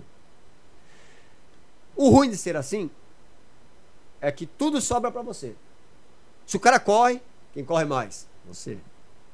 Se o cara pula o muro, quem pula mais? Você. Se a festa é pequena, quem vai entrar? Você. É mentira? Não dá. Quando o cara é bombadão, o cara não passa na fresta. Porra, alguém tem que pular para abrir o portão por dentro. Quem vai pular? Você. Oh, oh, a porta só cabe um, quem vai entrar? Se eu fosse levinho assim, eu pulava. Pô, não vai pular. Se fosse levinho igual você, eu pulava. E o cara não é levinho porque não treina. Não é levinho porque não quer. Come feijoada, porra, toda hora. Hum. Aí o guarda. Num galpão ao lado dessa ocorrência. Quando deu a ocorrência, falei pros caras, porra, você lembra daquela ocorrência? Foi no galpão do lado. 3, 3, 3, 3, não, 33, 33 o número do lugar. E na, a outra foi 33, 37 do lado. Falei, cara, Fui no, no galpão do lado. E lá tudo é confecção. E nós chegamos acelerado para lá. Quando eu cheguei, os ladrões estavam saindo. Eu dei de cara com os caras saindo. Um cara saindo. Quando ele me viu, o que ele fez? Voltou. Falei, bingo, né? Um pato tá lá dentro, não vai catar. A gente entramos daquele jeito, esse pato me viu e correu. Primeiro andar, ele 10 metros, eu 10 metros. Ele 15, com a mão abanando. Ele 15 metros, eu 15 metros. Se ele tivesse com a arma na mão era mais fácil, que eu não precisava correr tanto. Arrebentava e já era. Mas o corno nem pra estar com uma arma na mão. Então tinha que catar no braço. Segundo galpão, 10 metros, eu 10 metros. O cara corria bem, de agasalho. Bem, bem. Mas ele tava de tênis. Eu tava de bota. Cinturão, pisando um, um caralho de asa, né? Tudo pesado. Tudo pesado. É, os caras pensam em tudo, menos nisso. E o cara correndo 10 metros, 10 metros, 10 metros. Quando eu fui ver, rapaz, o cara subia, o cara conhecia ali. Ele saiu, abriu um alçapão e subiu sob o telhado da empresa. E ele, do jeito que ele jogou pra cima, nas, eu quase catava na perna dele, cara. Quase, não consegui catar. E nisso ele subiu. Mas eu não olho para trás, porque eu não vejo. Minha equipe tem que estar tá colada. Só que nunca vai estar tá colada. Não vai estar tá colada. Quando ele subiu ali no alçapão, quase, meu, por pouco eu pego na perna dele. E ele subiu em cima das telhas e eu não vou parar, né? Aquelas telhas Eternite assim, monstro assim, cara. Um galpãozão, né? 50 metros. Ele na telha e eu na telha, velho. E eu com a quadrada na mão, para, vou atirar, para, vou atirar, eu quase morrendo. Cansado, velho. Para que eu vou atirar, para que eu vou atirar. Pensando em dar o sapeco ali, sabe? De repente o cara afundou nas telhas. E eu tava 3 metros dele. Quando ele afundou, eu parei, estanquei. Aí eu, quando eu olhei assim, meio malandro, uns 30 metros de fundura, assim, ó. Nós estávamos de altura, porque a empresa, ela tinha um, um, uma clarabóia que dava claridade para dentro da empresa onde nós estávamos. Ali, um negócio assim. E o cara afundou ali. Quando eu olhei, meu, meu, os ferrinhos eram fininhos que segurava as telhas. E eu em cima dos ferrinhos. Tô lascado. Mano, o cara afundou, ele todo trepado lá, morto, né? Morreu, né? Todos tortos lá embaixo. Os polícias em volta dele. E os polícias falaram: chefe, não sai daí não, vai cair! Meu Deus, eu falei, morri, mano. Aí eu vou te falar, aí você fica pensando. Qual era a altura, mais ou menos? Meu, uns 30 metros, cara, daí pra mais. Caraca, meu irmão. Aí eu falei, rota, não volta, tem que voltar de pé. Como que eu vou deitado? E eu tava deitado, já tinha deitado. Vou chamar o bombeiro, vem me ajudar aqui, mano. Não dava, né? Todo mundo olhando, né, mano? Falei, puta, força tarde, não posso fazer isso, cara. Aí vim na moralzinha, daí um poli... ainda bem que tinha um sábio lá que falou, chefe, segue os parafusos. E ele tava assim, longe de mim. Foi o quê? Os parafusos. O parafuso tem que estar tá preso no ferro. Segue os parafusos. Aí olhando, cadê a porra do parafuso? E vim, consegui sair, não caí. Mas o cara morreu. Mas ali eu falei, meu Deus do céu, Deus é bom. Eu ia afundar com ele, cara. Eu ia, se eu catasse ele, eu afundava. Se eu tivesse posto a mão nele, eu afundava com ele. Aí era saco, né? O, o Rafael não tá aqui, ele, podia, ele, ele poderia contar essa história. O Rafael aconteceu um, um, fato parecido com ele. Ele saiu em perseguição a um cara, um vagabundo, numa favela até aqui perto. E aí os dois subiram ao telhado. Só que o Rafael caiu junto com o cara. Hum. Só que não era tão alto. O Rafael, ele fraturou a mão, teve que, que, fazer cirurgia e tudo mais. Brit, teve alguma ocorrência que, que o Brit de 70 quilos teve que sair, na, assim, galfinhar na porrada com, com o vagabundo? E nem o Rafael. É. Tem, quase apanhei. Tem. Isso não pode apanhar. Eu penso assim, se o cara caminhar para cima da polícia, é que o cara quer morrer. É, cara, eu tenho, eu tenho uma filosofia que é a seguinte. Eu, eu, sei, eu sei um pouquinho, eu sei igual o pato, né? Eu corro, nado e ando, mas faço tudo mal. eu faço, faço de tudo um pouquinho. Então não vou, mas não sou bom. Então não vou me arriscar muito. Então, depois que eu entrei pra polícia, quando vem um malandrão, olha. olha assim, esperto. É, olha pra mim e acha, pô, vou sair na, na porrada com esse barbudo aí, vou tirar uma onda com ele. Primeira coisa que eu falo, irmão, sou polícia, tô armado. Cara, você, você me assistiu, é, eu faço isso direto. Sou polícia. Não caminha que você vai morrer. É. Irmão, sou polícia, tô armado, não sei e não quero brigar. Diz a minha norma de segurança que você tem que estar 7 metros de mim, você já tá a 3. Então é daí pra frente é contigo, irmão. Por aí. Eu Entendeu? falo isso direto. Eu não, eu não, vou sair na porrada com ninguém, meu parceiro. Eu também não sou disso. Eu toda vez batem no meu carro, eu desço, quando o cara começa. Geralmente os grandão acham que você é bundão, né? Aí eu desço e falo assim. Quando, quando eu começo a gritar, eu falei, irmão, deixa eu falar uma coisa pra você. É, sou polícia, tô armado. Eu não gosto de grito. Eu tenho problema de audição, não, cara. Você entendeu? Então, só se afasta, velho. Se você colar, eu vou dar um tiro na sua cara. E o meu problema é que eu não sei acertar o peito, eu só acerto a cara. Meus tiros, a maioria dos meus tiros são no rosto. Porque no peito tem cara que corre com 20 tiros. E na, na cara tem um provérbio que diz: se não mata, tiro no coco. Se não mata, fica louco. Então não cola que você vai morrer. Aí os caras já avisam. Se não, é pau. Eu não saio pra dar porrada. Eu vou te contar uma do, de, de porrada. Eu não brigo. Apesar de entender algumas coisas de briga. Mas eu não brigo. Ah, fala em briga, eu vou contar da minha filha também, da Nayara. Depois eu conto. Aí eu vou te contar de briga. Aí eu nós, nós estávamos no PTM, antigamente chamava-se Pelotão de Força Tática. E eu, eu, Pedrão, você poderia assim, gentileza arrumar mais um café para nós? É de graça, tem que pagar na saída? tá na saída a gente Porra, acerta ali mais cima. viu, meu? Aqui tudo paga na saída, velho. 12 conto uma calata de Coca-Cola, vocês estão abusados, hein, mano? Onde foi isso? 12 conto. Onde foi isso? Eu, até eu quero prender esse cara. Pelo amor de Deus, fui almoçar hoje, paguei 12 cruzeiros, mano. Um pedacinho de bolo foi acho que foi 18. Foi no aeroporto? Tu veio de carro Foi e foi no porra aeroporto? foi no restaurante? Quer afastar o guarda. Se for no aeroporto é por aí mesmo. Não, é que o cara viu essa cara de pateta, todo mundo quer me zoar, né? Eu, eu, eu, o João vai interferir isso aí, eu vou, vou esquecer. Ah, Vou esquecer o que o cara tava falando daqui a pouco. Ah, da briga.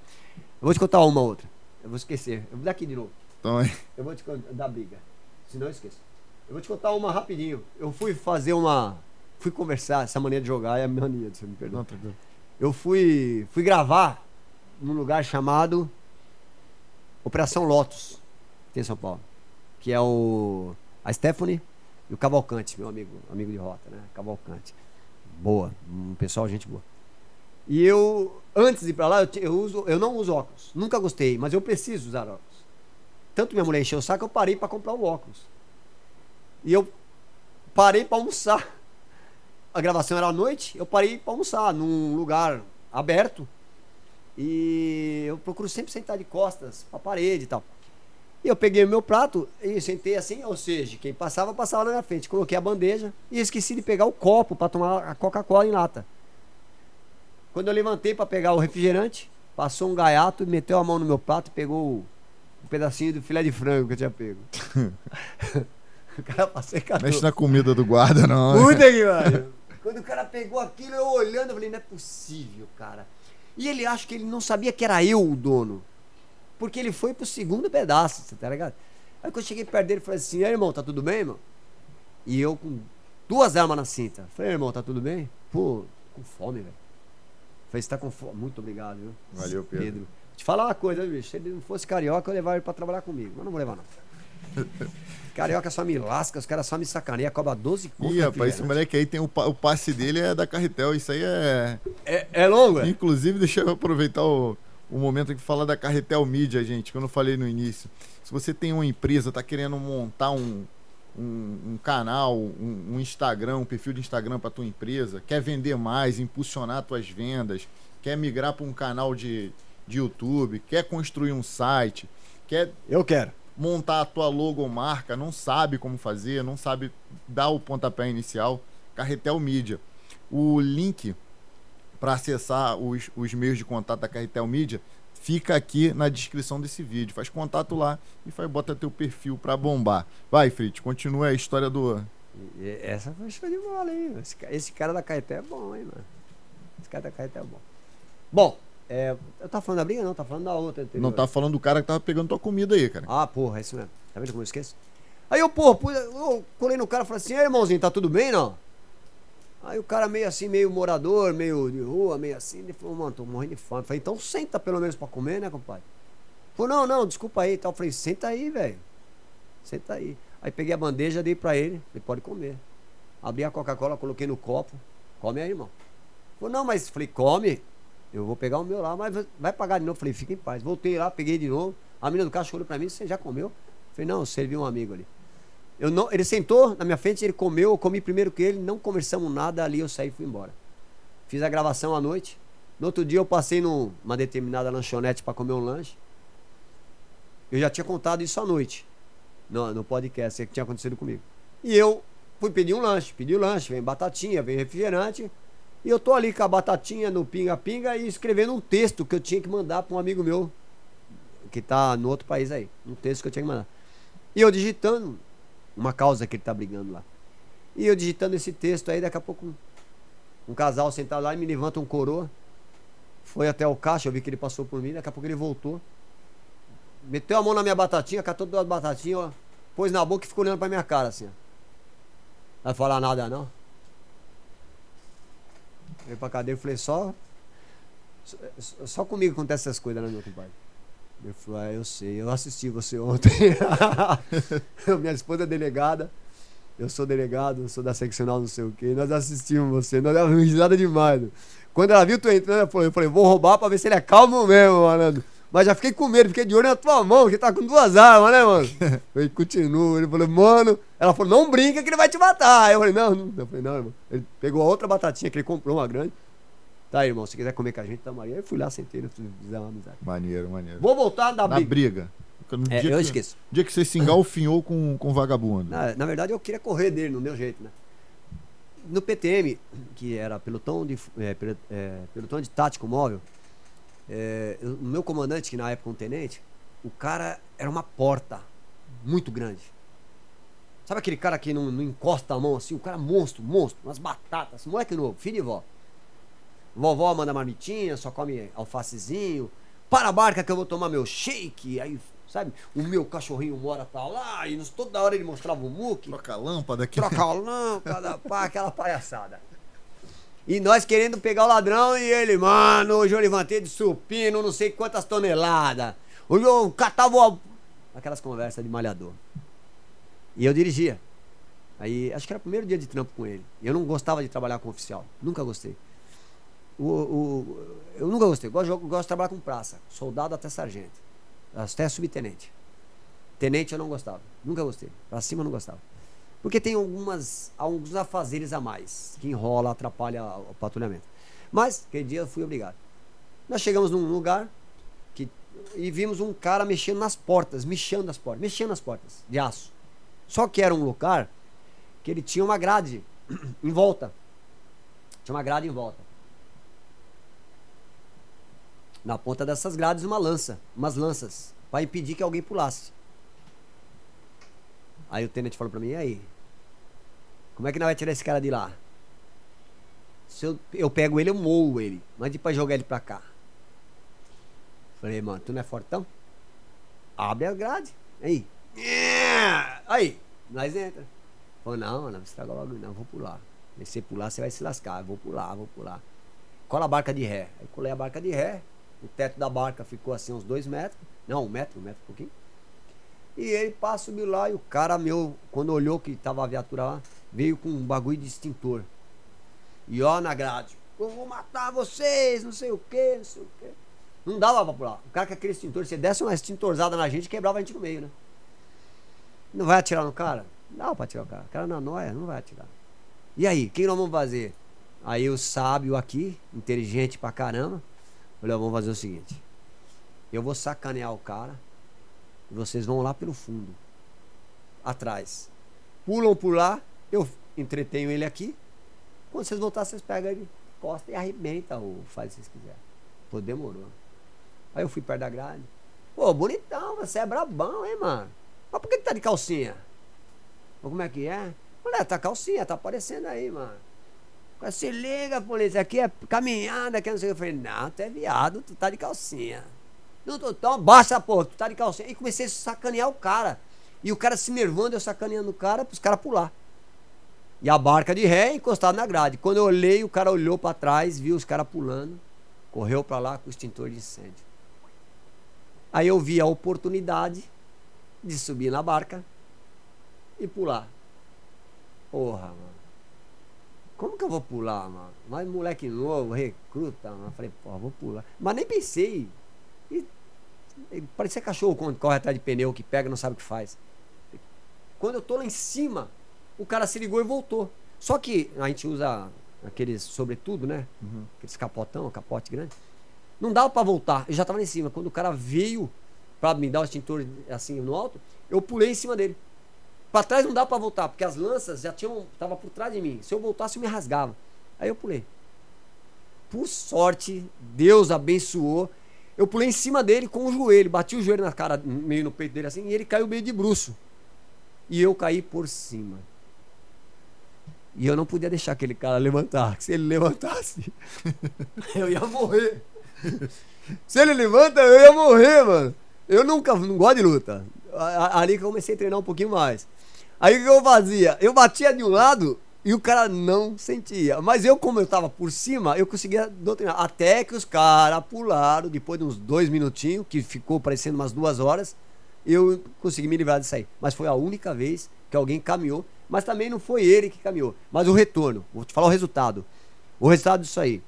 O tenente torceu a perna na queda. O polícia com ele to- é, deu uma luxação no braço. Não sei que porra é. E eu tomei uma cacetada do. A polícia foi dar com cacetete. A gente tinha uns cacetetes longe. Pegou no cara e pegou em mim. Mano, fez um calombo. E o cara, na delegacia, inteiraço. Mas ele apanhou tanto. Ele parecia uma zebra, todo riscado. Mas ele tava inteiraço. Eu falei, puta, crime meu. É complicado. O cara na noia. Ele se transforma, né? Mas acho que foi a única vez que eu quase apanhei. O resto foi tudo na bala, né? Não tem jeito. Ô, Bri Brit, ocorrência com, com um colega ferido. É, nós. Eu acho que eu vou contar uma que possa rir. Vou cair anotar aqui. senão eu. Eu vou contar uma de risada, vai, porque senão. Eu tenho um. eu- eu- nós perdemos o Carioca, né? A granada explodiu, matou ele, infelizmente. Os caras morreram, mas uma morte não justifica a outra, né? Sim. E, mas o Carioca é meio triste, não conta, não gosta. E perdemos o Maurício, meu xará, com três dias de serviço na polícia. Cara, Ele tomou um tiro também no peito. Perdemos, mas eu não vou contar, vou contar uma pra rir. Pra descontrair. Não que eu seja palhaço, só um pouco. Vamos contar uma pra rir. Nós tínhamos no PTM, nós tínhamos uma. Um combinado. Polícia foi baleado, polícia se machucou, vai ficar pra trás. Os ladrão deu tiro no polícia, o polícia foi baleado, nós vamos até pegar o ladrão. A polícia se abriga, se esconde, porque nós vamos. Primeiro a gente pega o ladrão, arrebenta o ladrão, depois volta o socorro. Então se você tomar tiro, irmão, tu vai ficar no chão. Teoricamente. E nós com aquela doutrina, na cabeça da gente, só a minha equipe, ninguém tinha isso. Mas nós achava que era os bons, né? Hum. Nós achava que nós éramos os bons, nós com essa doutrina. E aí nós um- uma fuga, uma caminhada, uma correria no meio da madrugada. O cara entrou à direita, nós à direita, o cara entrou à esquerda, dois caras. Entrou à esquerda, nós entramos à esquerda, o cara entrou à direita. E daqui a pouco dois tiros, pau, pau, pau, de cima pra baixo. A gente não sabia que foi os caras ou se veio da comunidade, não sei de onde veio. E também se não sabia se fosse a outra equipe, porque tinha uma, outras equipes entrando por outros lugares, a gente não sabia. O disparo sabia que não era perto da gente. Nisso, o meu companheiro do lado caiu. Caiu. Caiu, mano. Aí na hora eu falei, vou parar, eu lembrei daquilo que não pode parar, né, mano? E era meu chefe, né? Era o teu chefe, o baleado? Era. Eu falei, pô, não vou parar, não, vou buscar, né, meu? Aí fui mais sangue nos olhos e tal. E aí que eu fui mesmo. Falei, não, vou arrebentar, vou arrebentar, vou arrebentar. Até choro de rir, mano. Bom, o que aconteceu com os bandidos não interessa. Aí eu falei pros policiais, volta, que o chefe tá baleado lá atrás. Aí uma equipe correu, né? Passou a correr pra tirar de lá e tal. E nós voltando. Aí eu tive que ficar ali, por causa daqui a pouco veio meu chefe com a boca toda estourada, assim. Falei, caralho, tomou um tiro na boca, mano. Falei, meu, não fala, fica quieto, pá. Eu vou pegar um pano e te amarra assim, né, meu? Vou amarra o cacete, rapaz. Falei, mano, mas e aí, cara? Eu tomei um tombo naquela porra, tropecei na corrente que tava lá atrás. né? Eu achei que era. Tinha uma corrente de estacionamento que ninguém viu, mano. Nós, eu passei do lado e nem me liguei. Ele foi passar por ali, tropeçou na porra da corrente e caiu e ali. Ficou meio desnorteado. E nós achando que o cara tinha sido baleado, mano. O homem tinha sido baleado, mano. Mas ele se machucou mesmo. Teve fratura na, na maxilar. Uma vez eu participei de uma ocorrência. Tinha um delegado, início de carreira, e ele queria demonstrar serviço. Então ele, Ah. ele botou uma. Ele teve uma ideia. Ideia era boa, a gente gostou na hora. Na- na- quando a gente tava lá, que a gente falou, pô, que ideia de jirico, meu irmão, a gente aqui. Eu que tenho essas ideias às vezes. A gente foi num- numa determinada comunidade, numa determinada região, para não identificar quem é o, o, o, o mentor. Pra não contar o nome do cara. Pra não contar quem foi o mentor. E foi eu e um, um colega na frente. O colega já, já vinha de PM, é o que nós chamamos de remarcado, cara. Tava policial civil. Ah, Chassi remarcado. É, cara era policial civil, é policial civil até hoje, mas já tinha uma experiênciazinha de patrulha, Sabia incursão em favela, sabia bastante. E eu tô com o cara mesmo, pô, não vou colar no cara. Que nem eu, procura os melhores. Aí no final lá da rua, é, uma rua escura, um moleque de mochila, uma hora da manhã, Típico do droga, da droga, né? Irmão, o cara andou de um lado pro outro. Falei, pô, guerreiro, aquele maluco lá, vou tacar a bala nele daquele. Não, espera, pô, calma aí. Daqui a pouco a gente foi aproximando, a gente com rádio com frequência aberta, na frequência deles. E o, o cara que teve a ideia de fazer a operação, a gente pediu apoio da PRF. Então ele usou a PRF como escolta pessoal dele. Dois na frente, dois atrás e a gente lá. Daqui a pouco aquele moleque sumiu, o moleque da mochila. Sumiu na rua escura. Próxima coisa que a gente viu foi só boca, fogo. boca de fogo. Eu falei, caraca, meu irmão, ferrou, ferrou, ferrou, ferrou, ferrou. Novão de polícia, novão, cru, cru. Falei, e agora, meu irmão? Ele, agora eu conheço a favela, vem comigo. Aí foi pulando, é cachorro latindo, chuta cachorro e a gente pulando, meu irmão. Vai ter que sair daqui, o radinho falando, meu irmão, que maluquice é essa, meu irmão? Tem dois polícia civil aqui, cara. Na, no, no rádio. Cerca eles pela São Lourenço, cerca eles pela São Lourenço. Barulho de moto, falei, irmão, deu ruim. Deu ruim, vai, vai, vai ficar bem embaçado. Não, não, sei sair, sei sair. Se a gente conseguiu dar a volta, encontrar a viatura, montamos e a gente começou a sair da favela Mofurada. Começamos, começamos a sair da favela, o colega meio corpo para trás, revidando o fogo. A, via- vazando. a viatura chegou a tomar um disparo ainda na coluna ali. Daqui a pouco, a gente já saiu, já pegou a principal e a 040. E o- um, um dos colegas começou, cara, eu fui baleado. Eu fui baleado, eu fui baleado, eu fui baleado, eu fui baleado. Ah, eu, para, eu já aconteceu isso comigo. para a viatura, para a viatura que o fulano foi baleado. É, socorro. Ele meio, meio vermelho, assim, no colete dele. A gente tirou ele, tira ele. O moleque já desfalecendo, já se entregando. Aí eu passei a mão assim nele, molhado. Eu falei, pô, isso aqui é barro, cara. Isso é barro, cara. Tu caiu numa poça de lama. ele, Ah, o cara tava bem. O psicológico dele que foi lá no chão. eu vou te contar uma dessa. Uma coisa puxa a outra. É, as barcas antigas era cabo. Agora já não, né? Agora tem sensor de acelerador, sensor de Papai Noel, essas coisas todas. A barca, a distância ela já não bate, essas palhaçadas. Antes não. Antes era tudo queixo duro. O volante era desse tamanho, pra você virar, né? Aquelas veraneias antigas. E eu, eu tinha um certo nome por causa das ocorrências que eu já tinha no começo. E eu fui convidado pro PTM, passei no estágio. Tem uma brincadeira do estágio também que é muito louca, que eu me ferrei também. Mas deixa pra lá, depois eu conto. E lá vai o Cavalcante me zoar. Ele falou pra mim, para com essa mania, deixa pra lá, depois eu conto. Vai contando, senão você esquece. Eu esqueço. né? E. Olha, já esqueci. Aí, né, meu? Beleza. Aí eu me esqueci mesmo, do tato que eu esqueci. Então, já esqueci, vamos contar a história da Nayara. Aquele, aquele, aquela, aquela, aquela ocorrência lá, que Ah. as meninas queriam tomar o biscoito da tua da tua filha mais nova, mais velha. Peraí, então, vamos resolver isso Vou aqui. falar. Eu tenho uma filha. é, Aliás, tenho quatro filhas maravilhosas, tá? E eu vou te contar da Nayara. A bicha tá importante agora, todo mundo conhece ela. Aliás, eu tô importante, cara. Às vezes eu vou comprar os negócios e falo, cara, tu não é o tenente, cara. Falei, ô, cara, fica na moral, eu sou, porque é só. Vamos trocar uma ideia, vamos podia mandar um salve lá. Falei, pode, manda um vídeo pra mim que eu ponho lá. Mas não dá, né? Já precisa a gente ficar pondo vídeo aí, não dá, né? No nosso canal lá nós vamos fazer isso, mas aqui não. Na era é o seguinte, eu, eu divorciado, eh, eu tenho uma filha chamada Fernanda, a Beatriz. A Beatriz ela se forma agora. Vai sair mais uma advogada aí, a última, graças a Deus, que eu pago pensão. e eu vou voltar a viver. Ele está se formando agora em dezembro. Graças a Deus. Depois é só montar o escritorinho dela e a gente, vida que segue. E um dia ela foi, e ela é assim que nem o pai. Eu também sou meio acelerado, ela também. E ela foi levar minha filha num colégio. Minha filha Fernanda, a Beatriz, que era menorzinha, e a Nayara já com seus 15 anos. né? Eu tive um um bate-boca com o policial civil naquele dia. Aí ela pegou, ela foi eh, pro, pra, pra escola, e minha filha menor, a Beatriz, comendo uma bolacha. Um pacotinho de bolacha, e um danoninho, uma coisa assim. Então ela me punha a bolacha no danoninho, pai mordia e tal. E tinha umas meninas sentadas, umas 10 meninas sentadas assim, as meninas da, de algum lugar ali. E quando minha filha passou por elas, a menina falou assim, ô, dá uma bolacha pra mim. Aí eles tinham aquela brincadeira antigamente, né? Você quer? Vai comprar. Mas era de criança. A minha filha menor tinha o quê? Quatro anos. E ela falou isso. A tua filha falou pras meninas. É.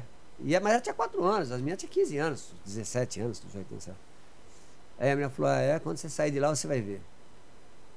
A minha filha, carregando ela, falou assim, não entendi. Eu falei, ah, isso mesmo.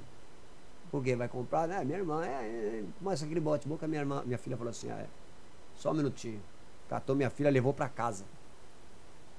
E voltou sozinha. Voltou sozinha, porque ia bater na irmã dela no outro dia. Você vai bater nela? Então bate em mim agora. Saiu na porrada com as meninas. Tomou um pau. Mas tomou um pau. Eu trampando. Toca meu celular. Aí vem a treta. Brits. Eu. Que é o policial civil fulano e tal.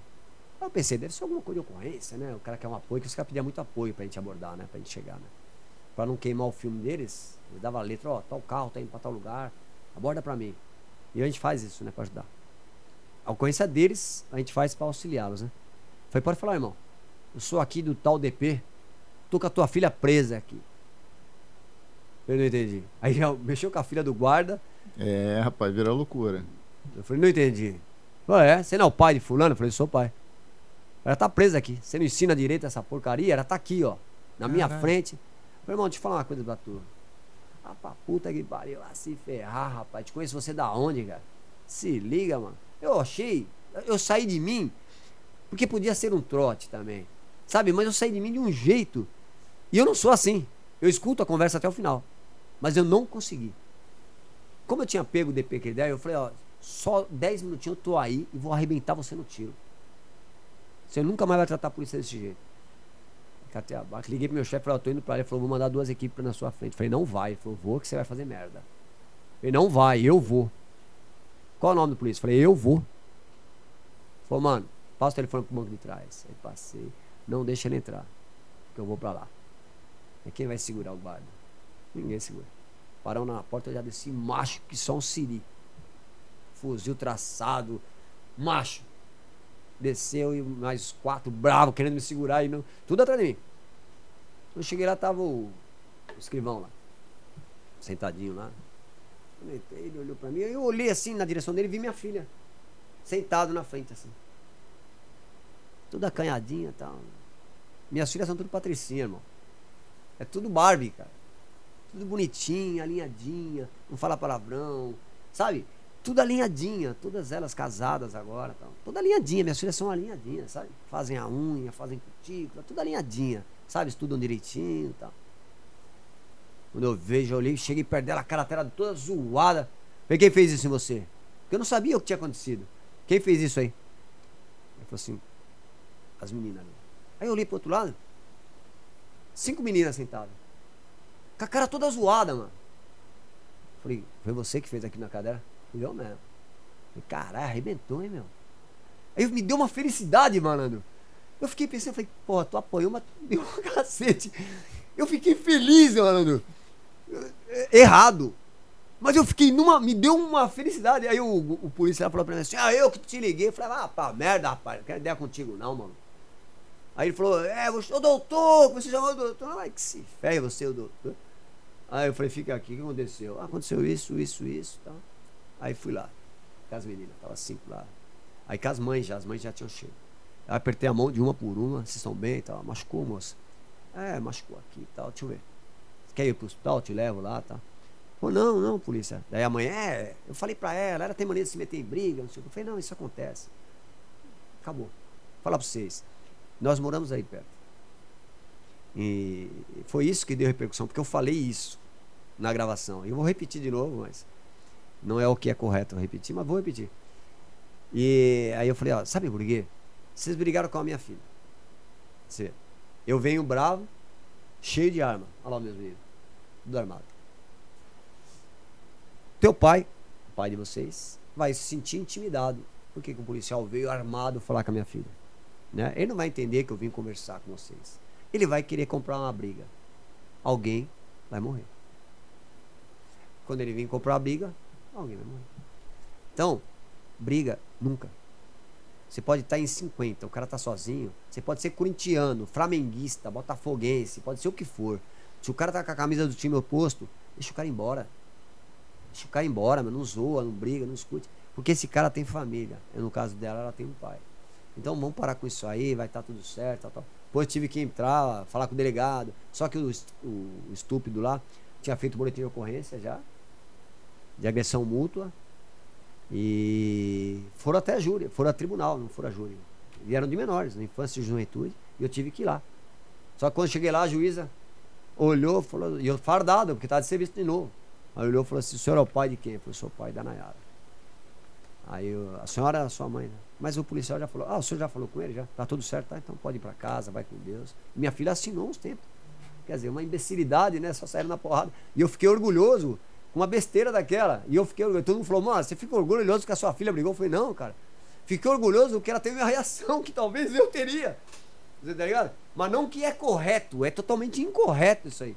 Mas na cabeça dela, ela falou: se eu deixar minha irmã, porque minha filha ia sozinha de vez em quando, porque eu morava do outro lado. E ela podia apanhar sozinha. Então, já que vai bater em alguém, bate em mim, pô. É, cara, brigar nunca, né? Mas se defender nunca foi errado, né? É. Eu tenho uma. tenho- minha filha mais velha, a Esther. Ela tava me contando que ela se, se meteu num grupo. Num- pra, foi fazer um trabalho em grupo. E lá eram cinco, cinco meninas. Das cinco, três não queriam fazer. Só tinha ela e mais uma fazendo. Se não faz, zero o trabalho. Se faz, as outras três ganham o ponto injustamente Essa caneta. ganha o ponto injustamente. E a professora deixou aberto, ó.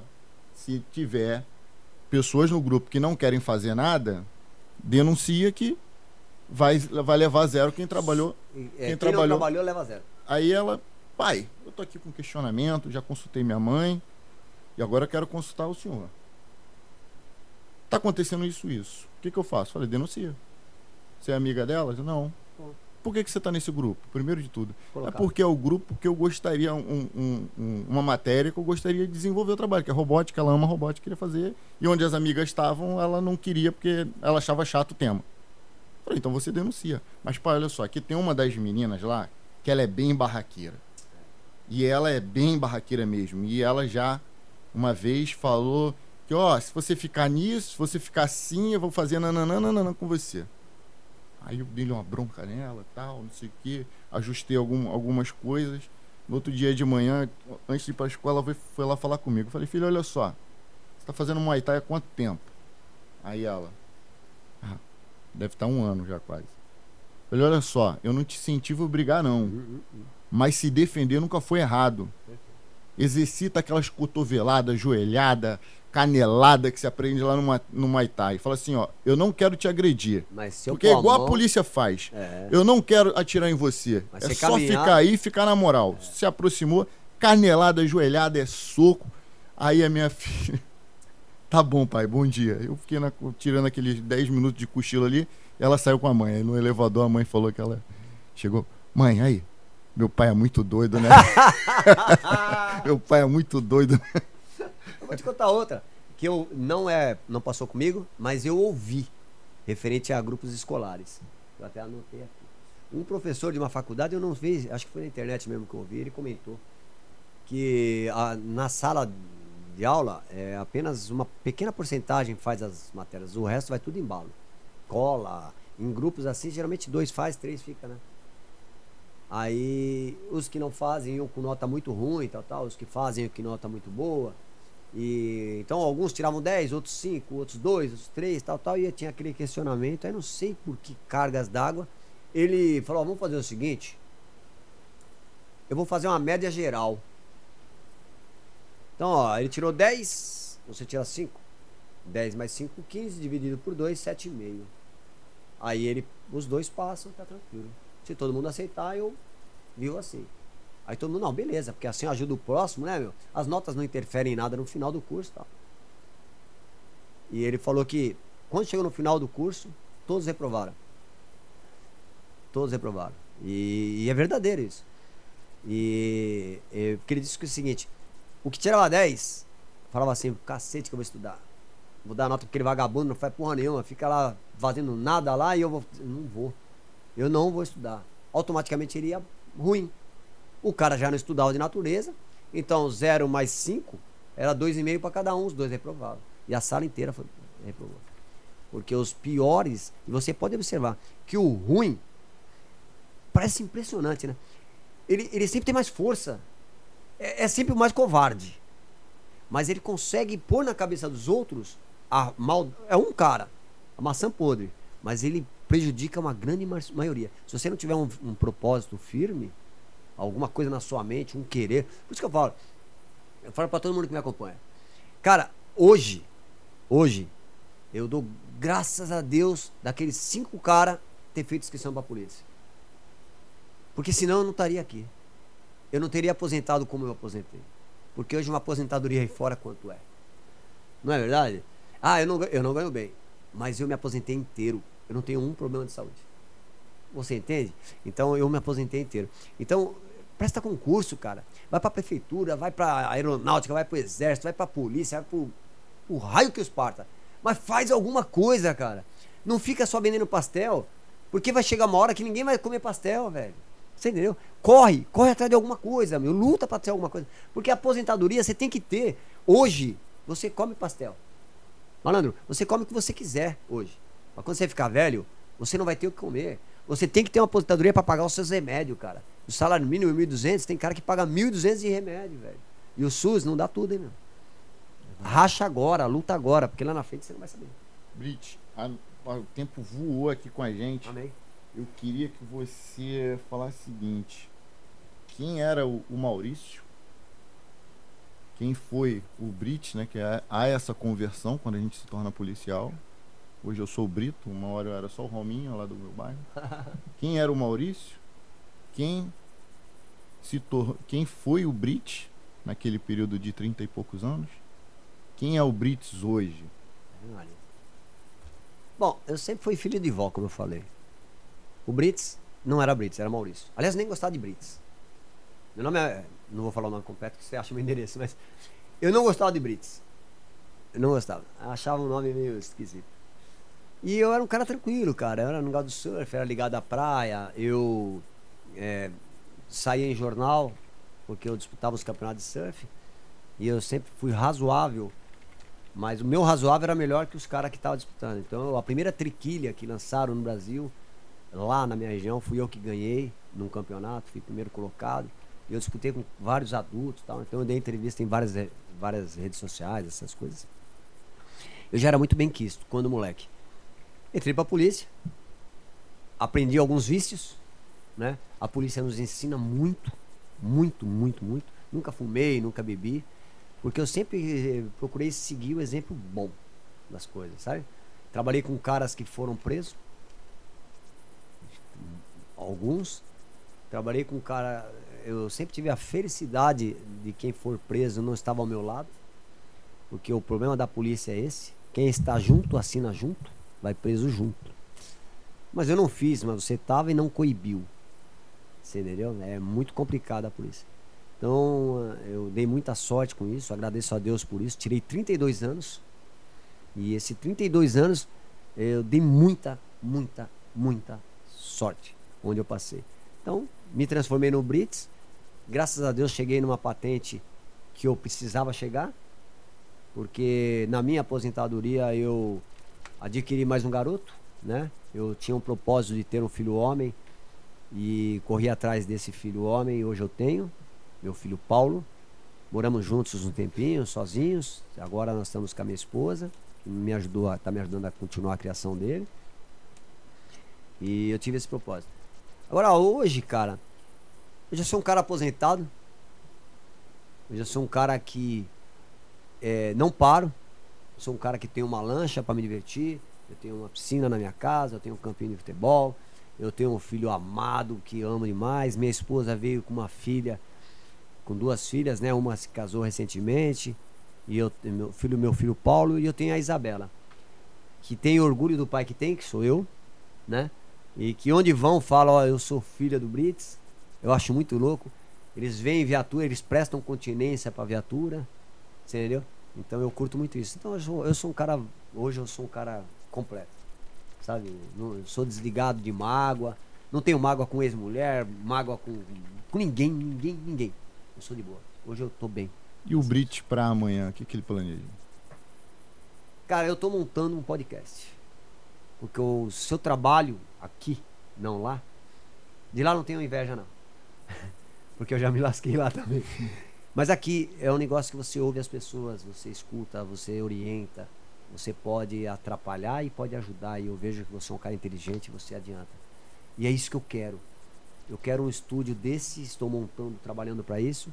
E eu quero ouvir pessoas da comunidade, da minha localidade, e eu quero fazer a diferença, você tá ligado? Eu quero dar nome a pessoas que não servem e dar nome às pessoas que fazem e não têm nome sabe? Não quero músicos com apologia ao crime.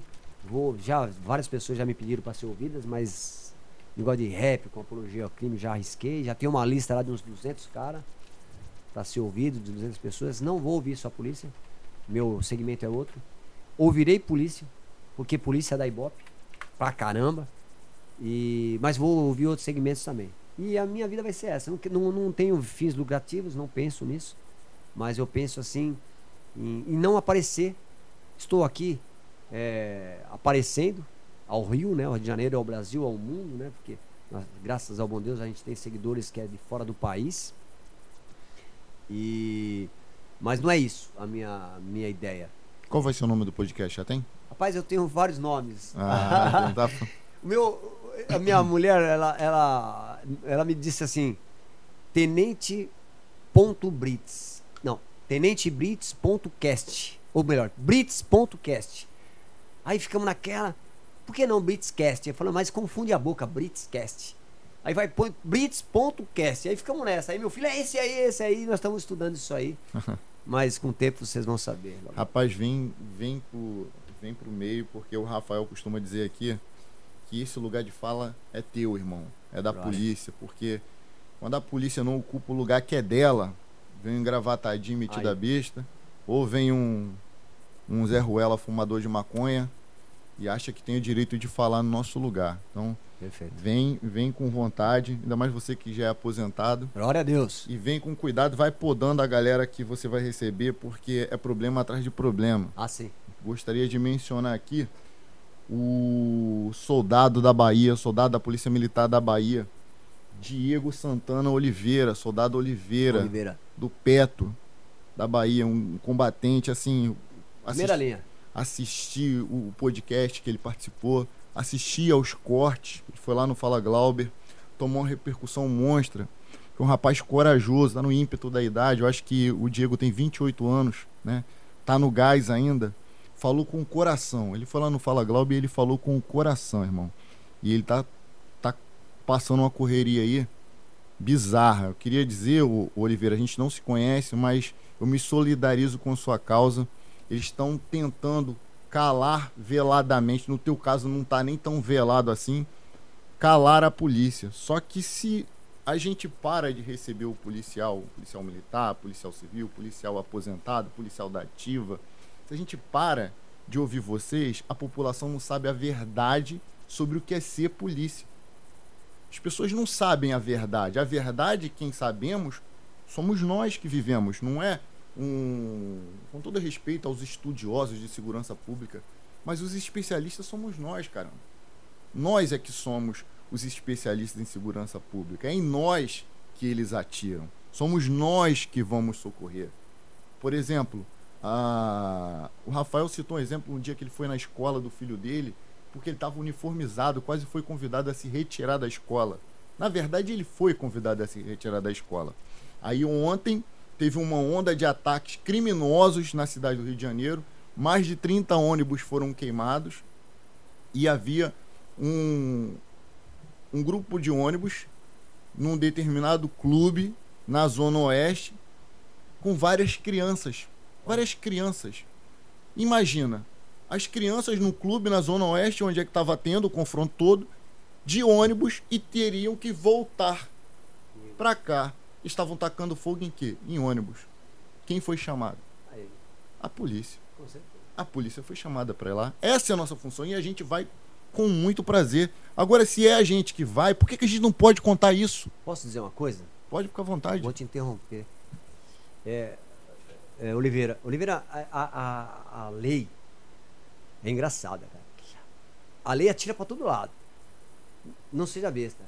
Tem uma, uma brincadeira nos bancos de faculdade que dizem assim: que le a lei não socorre aos que dormem. A lei é, é um termo muito usado, os mestres usam. A lei não socorre aos que dormem. Significa: se você está na tua razão, ninguém vai pisar em você. Eu vou te contar rápido, muito rápido, para não te atrapalhar. Sei que o horário já se estendeu acima do horário ali. Não, a gente ainda vai botar um chat aí para ver a galera que te prestigiou. eu, gente... eu queria dizer para tu, eu tive uma oportunidade de participar de um roubo a banco num, num determinado banco e eu vou, vou encurtar.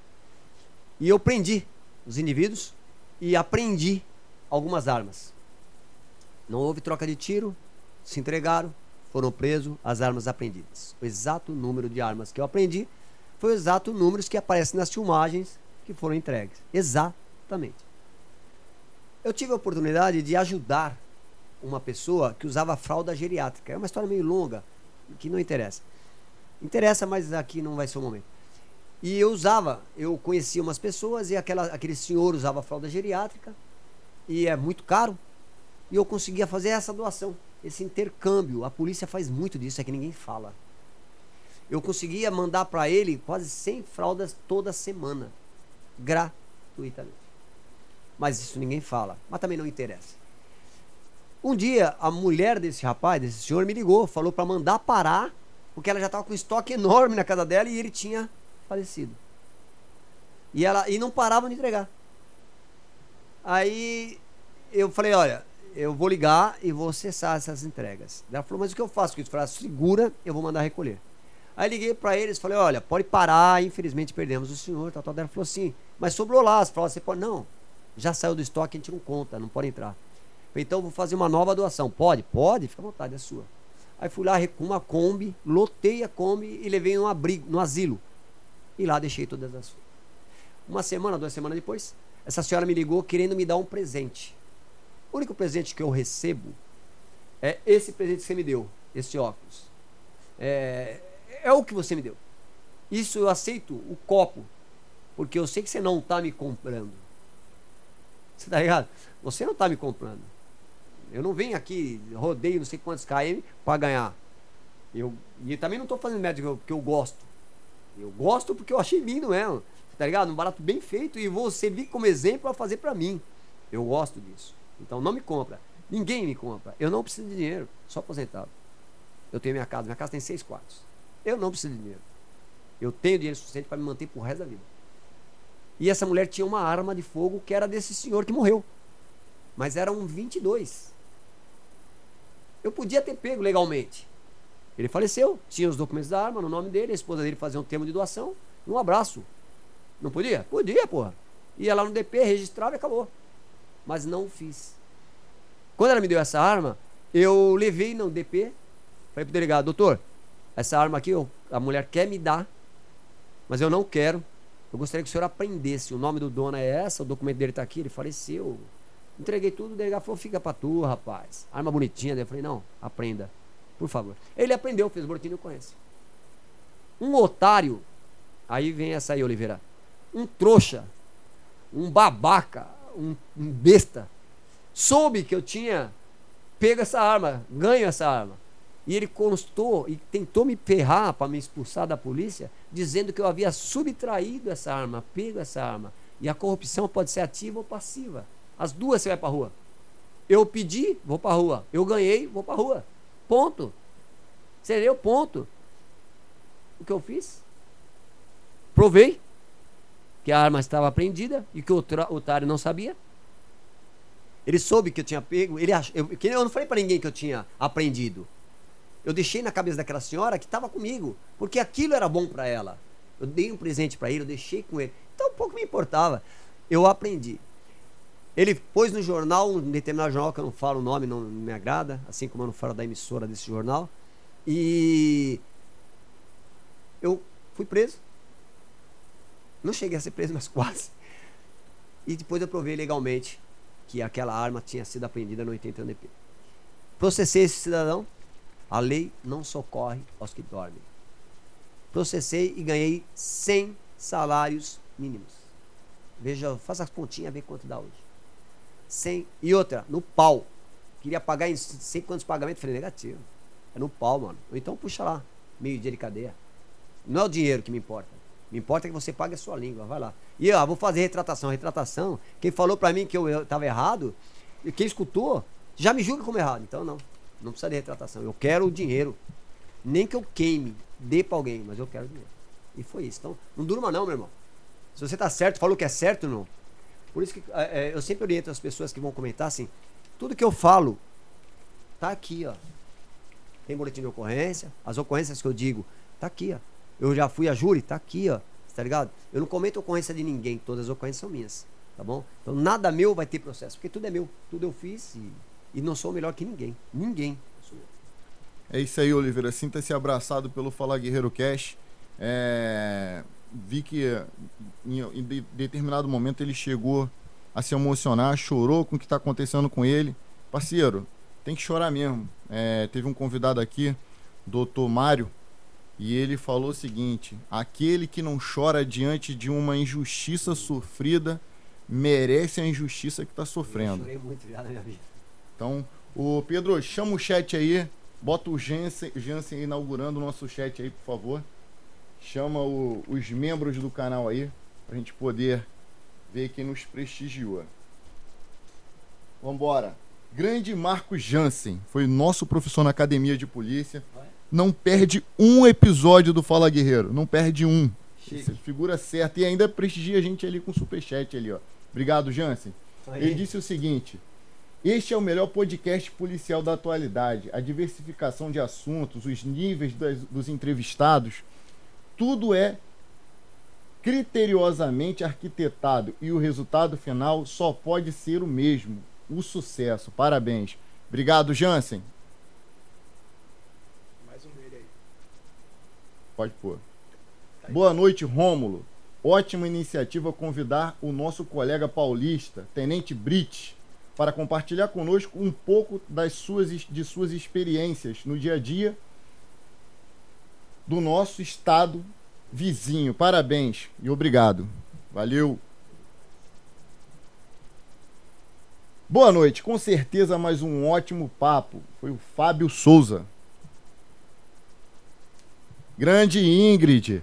Boa noite. Bora para mais uma aula. Obrigado, Ingrid. Esse aí é o Luiz Paulo Amorim Martins. É o pai do Rafa de Martins, meu parceiro.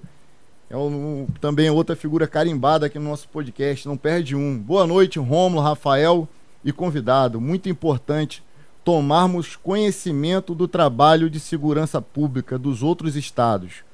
Muito bem-vindo, Tenente Brit. Boa, obrigado, irmão. QAP, boa noite, Rafa e Rômulo. E o super contato, acho que era convidado. Aqui, Paulo Omar Bucaneiro, de Massachusetts, nos Estados Unidos. Sua audiência e sempre é sempre um sucesso. Sou super fã do podcast, não perco um episódio. Tenente Brit, lá tive a honra Tá, tá, ruim mesmo para enxergar, tô lendo como se fosse um semi-analfabeto, né? Tenente Brit, tive a honra e o privilégio de trabalharmos juntos na mesma viatura. Lenda e legado. Rogério Andrade, ó. Ô, irmãozão. O autor do, do livro A Polícia Chegou. Só que esse aqui é old school, hein? Essa aqui é a capa que poucos têm. Grande abraço, Rogério. Inclusive, foi indicação do Rogério, o Esse Brit. cara é Fortaleza. Opa, cheguei. Boa noite, galera. É o Rômulo, nosso também é, fiel inscrito aí. Um grande abraço, Rômulo. Boa noite, cheguei. E o Rio continua sendo o estado sem governo. Antônio Duarte, doutor Antônio Duarte, advogado aí da família do Rafael, nosso amigo querido aí também. Audiência certa todas as terças e quintas no Fala Guerreiro Cast. Obrigado, meu amigo. Antônio Cândido, é isso? Não, não. Ariosmar. Ariosmar Cândido. Ah, da Paraíba. Boa, meu conterrâneo. Olá, manda um abraço pro meu irmão, Tenente Brit. Sou da Paraíba. É, o meu irmãozão. Ele é, é que tá comigo agora lá. Que veio, veio da Paraíba, tá aqui em São Paulo agora. Tá Fala aqui? gente. Tá, maneiro. falei dele aí. Maneiro. Esse cara é gigante. É vereadora da, da Paraíba lá. Pô, bacana. Cara. Altíssimo. Tem mais dele aí, ó. Orgulho, meu irmão. Ah, Escreveu aí, complementou. Você é meu orgulho. Muito experiente. Segue, Ó, o Andrei. Andrei. Na certeza de mais um grande cast, uma boa noite para todos. Que o amigo seja muito bem-vindo aqui na cidade, que infelizmente vive momentos difíceis, mas policial raiz é sempre sagaz. Esse aí é o Andrei. É o Andrei, o gato É, preto? É, o gato. Não, é a Audrey. Ah, não é não, não, é a Audrey. Porra, Daqui tá. não dá pra ver mesmo. A Audrey é a esposa do Jansen. Também Ah, foi nossa professora, trabalhou durante anos no canil da, da nossa tropa de elite, a coordenadoria de recursos É, especiais. Boa noite, guerreiros. Elton Barcelo, também outro grande amigo do canal. A gente tem um público aqui que acompanha toda. Tá marcado lá na agenda, cara. Mas só é acompanhado quem é bom. Pode ter certeza disso. Quem é ruim não acompanha. Inclusive, essa galera toda aí que tá, que tá aqui no chat, tá nos acompanhando, é membro do nosso canal. Ó, que chique. Repara que quando eles entrarem ali no, no, no, no chat, sempre aparece um, um medalhãozinho do Fala Guerreiro e esse medalhão muda de cor de acordo com o tempo de fidelidade do cara. Começa ali como bronze, vai evoluindo até ouro, né? Precisa aprender E a isso. gente tem uma a gente tem uma expectativa de montar um conteúdo exclusivo para membros. Que pode ser uma aula, pode ser uma, um conhecimento específico Legal. sobre uma determinada guerra, um conhecimento específico sobre um- a segurança pública de determinado estado. Isso tudo está sendo providenciado e será entregue exclusivamente no nosso clube de membros. Sabe por que eu tô aqui? Por quê? Pra copiar. eu rodei tantos KM pra copiar. Você acha que eu sou otário? Tá de olho em tudo? Puta merda, já olhei câmera, olhei tudo, posição de luz, já, já queria roubar lá o Pedrão. Pedro. Já aprendi tudo, malandro. Vou copiar tudo. Contrata carretel, cara. Vai na minha. Já, já escutei, mas Pra já fazer os cortes, pelo menos. Demora. É, bom. Bora, Pedro, segue aí. Aqui vendo vocês novamente, fã Rezende. Paulo Rezende. Obrigado, meu amigo. Maneiro essa conexão Rio-São Paulo. Parabéns, Fala Guerreiro. Top. Rodrigo FCP. Brit é o cara, muito bom o policiamento comunitário que ele criou. Infelizmente, com a morte da Maria. Ah, é, mas muitas outras vidas foram salvas. Tamo junto. Fala, guerreiro. Não dá pra falar da Maria, que é um tenso, é muito tenso também, é muito longo. Assunto É pesado. pesado. do- mar- marca também, são algumas marcas que a gente tem. É, eu, eu, eu, eu tenho um minuto. Tem, fala. Eu não vou contar como foi, nada disso não. É só pra. Todo mundo fala, cara, pra começar da Maria, pra falar da Maria e tal. É, mas é muito tenso, assim. Eu, eu vou- na próxima oportunidade que eu vier, eu conto ela por extenso. Mas é, a Maria foi uma mulher que ela atrapalhou muito o trampo da gente. A Maria, nós socorremos ela ao hospital. Eu socorri. Ela era muito obesa, muito gorda, gorda, gorda, gorda. Pensa numa mulher gorda. A Maria era três vezes mais gorda. Maria, eu socorri ela num lugar, eu vou ser rápido para não ficar Não, fica cansativo. tranquilo, vai tranquilo. Ela chamaram a viatura, uma mulher estava caída ao solo e eu peguei a viatura, nós estávamos com Corsa e fomos lá socorrer essa mulher. Cheguei lá, era essa Maria, muito grande, muito grande, muito gorda. E era um Corsa, velho, duas portas ainda. Onde que coloca uma mulher para socorrer num Corsa? Aí eu arranquei, eu chamei um mecânico, tava ali na frente, uma mecânica que tava ali, tiramos o banco, tô sendo sucinto, colocamos essa senhora no banco de trás e levamos ao hospital. Essa mulher não falava nome, não falava nada, só espumava um, um caldo estranho na boca. Não falava, olhar morto assim. Três, quatro caras para carregar, ela não aguentava. Tive que parar monte de gente, não aguentava. Muito grande, muito grande. E colocamos ela numa viatura, levamos para o hospital. Chegando no hospital, pegamos a maca, os seguranças me ajudaram, tiramos ela de lá, levamos para dentro do hospital e meu trabalho estava feito ali. Porém, peguei a papeleta, que é um documento que a gente faz na portaria, deixei na, mão, na perna dela, porque ela não, não levantava a mão. Falei pra ela, olha. Aí falei na portaria, falei, ó, não sei o nome dela, não fala. Mas ela tá muito mal, ela tá espumando a boca. Aí o médico vai atender. Aí coloquei a papeleta lá, voltei pra minha viatura e falei, ó, a senhora vai ser atendida, o seu nome vai ser chamado, tal, aquela coisa de praxe, né? Aí uma mulher que tava sentada na frente falou, ó, seu guarda, vai ser atendida não, viu? É mentira. Nós estamos há duas horas aqui, ó. Aquela mulher já desmaiou duas vezes e o médico não veio. Falei, não. É, que é assim. Falei, não. Falou, é assim. Aí fiquei pensando, aí passei na portaria e falei, ó, cadê o médico lá? Não, ele já vem já, ele foi ali. Falei, é, tá bom. Eu queria pegar o ladrão, eu queria. Não sou ambulância pra socorrer. Era a minha mente daquele momento.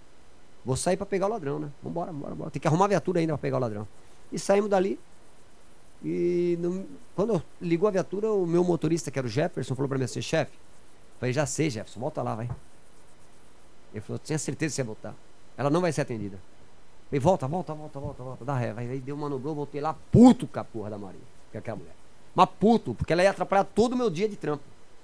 Aí catei a merda do papel que tá na mão dela. Cadê o médico? É, tá lá no segundo andar. Eu, que aí fui atrás da porra do médico. Cadê o médico? Cadê o médico? É, sei quem, não pode entrar aqui. Falei, que não pode, eu sou polícia. Isso aqui abre porta, cadeado, abre tudo. Cadê o médico? Achei um médico lá. Batemos boca, ameacei prender, fiz um inferno no hospital. Ele desceu. Primeiro mandei socorrer a mulher, que tinha desmaiado. Coloquei a Maria na frente de todas as outras que estavam falando.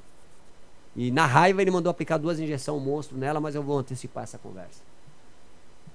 A Maria, a face dela começou a voltar, ela começou a olhar melhorzinho.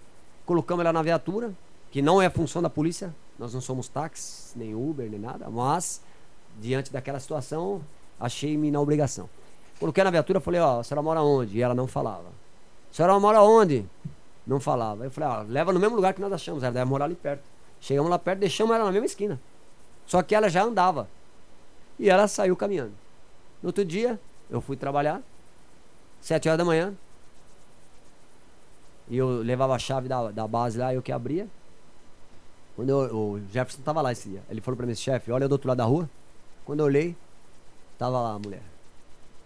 Na papeleta do hospital eu escrevi Maria, que eu não sabia o nome dela. Ela não falava, eu pus Maria. Aí a mulher. Mas ela era muito gorda, muito grande, cara. E ela tava com bolo. Eu não como. Eu sou ruim de comida. E aquele bolo com uma sacolinha de supermercado, que quando você tira a sacolinha, sai toda a cobertura da, do bolo. Você liga? Você sacou a, a, sacolinha, aquela, aquele, aquele grude que vem em cima do bolo vai tudo embora. Você tem que raspar para comer, né? Eu já não como, eu tenho nojo dessas coisas. Eu, para comer, eu sempre paguei para comer. Bom, em suma, é, ela me trouxe o bolo, eu falei, puta, vai lá e pega. Porque os meninos comem, né? Polícia come pedra, né? Eu não. Falei, vai lá e pega lá, tal, agradece e tal. Ela falou, não, já fui lá. Ela não quer dar, não, quer dar na mão do senhor. Ela falou que o senhor chama ela de gorda. E eu, em algum momento eu falei mesmo, eu devo ter falado. Aqui tu já falou isso. É, eu devo, devo ter falado. Bom, em suma, fui lá, ela queria que eu via eu comer e tal, e eu acabei atravessando com essa Maria e deixei ela sentada ali um pouquinho, peguei uma fatia bem fininha, para não dizer que eu não comi, comi. Ela foi embora no outro dia, às sete horas da manhã. Maria estava lá de novo. Ah, aquele já começou a me subir no nervo, porque, porra, mulher dentro do quartel é uma merda.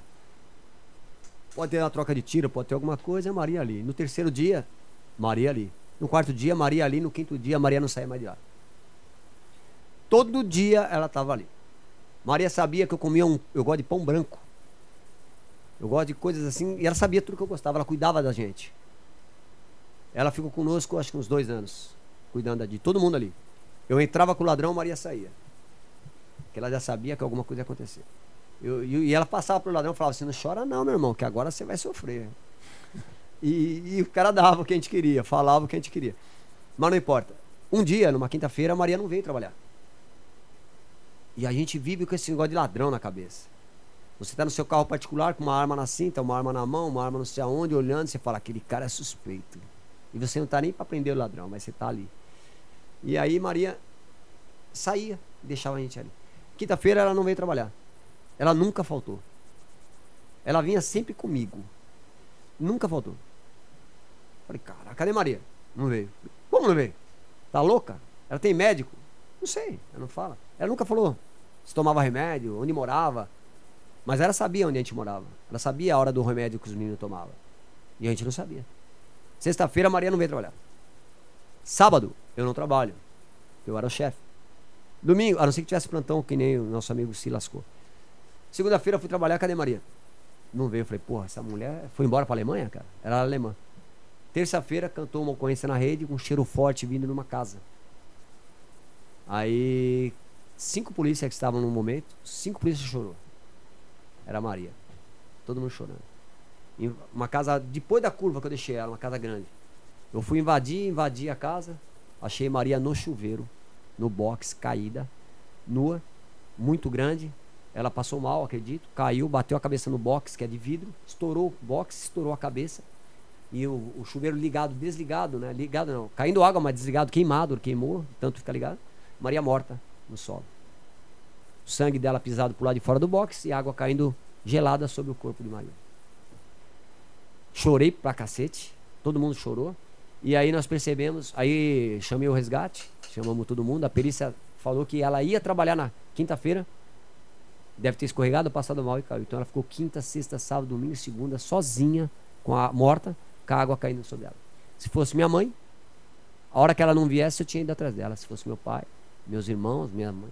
Só que ela cuidou da gente, a gente não cuidou dela. Eu fiz um projeto chamado Vizinho Solidário, que roda o Brasil inteiro hoje. A polícia é obrigatória a fazer. Só que alguns sábios aí mudaram o nome para dizer que foi esse, tá, mas é conversa. Nasceu por cada Maria. Aí eu comecei a cadastrar todas as pessoas idosas com nome e telefone. E eu punha todo dia um polícia para ligar para toda velha. Todo velho. Como é que você tá? Tá tomando remédio? Você tá bem? Tá, tá. E aí surgiu esse nome Vizinho Solidário e nós fomos campeões do Sou da Paz 2010, a quantia de 30 mil reais, referente a esse projeto. E nós ganhamos. Então, quer dizer, às vezes você é melhor parar onde vem um pouco o ladrão e ver a gente que existe em volta do ladrão. Tem pessoas muito boas na sociedade. O crime é só 1, 2%, o resto é tudo pessoas do bem. Então é isso que mudou a minha vida e, e até hoje eu sou essa pessoa que sou e larguei um pouquinho da criminalidade. Que bacana, cara. Bacana mesmo o projeto. Tem mais alguém aí, Pedro? Vamos lá. cadê?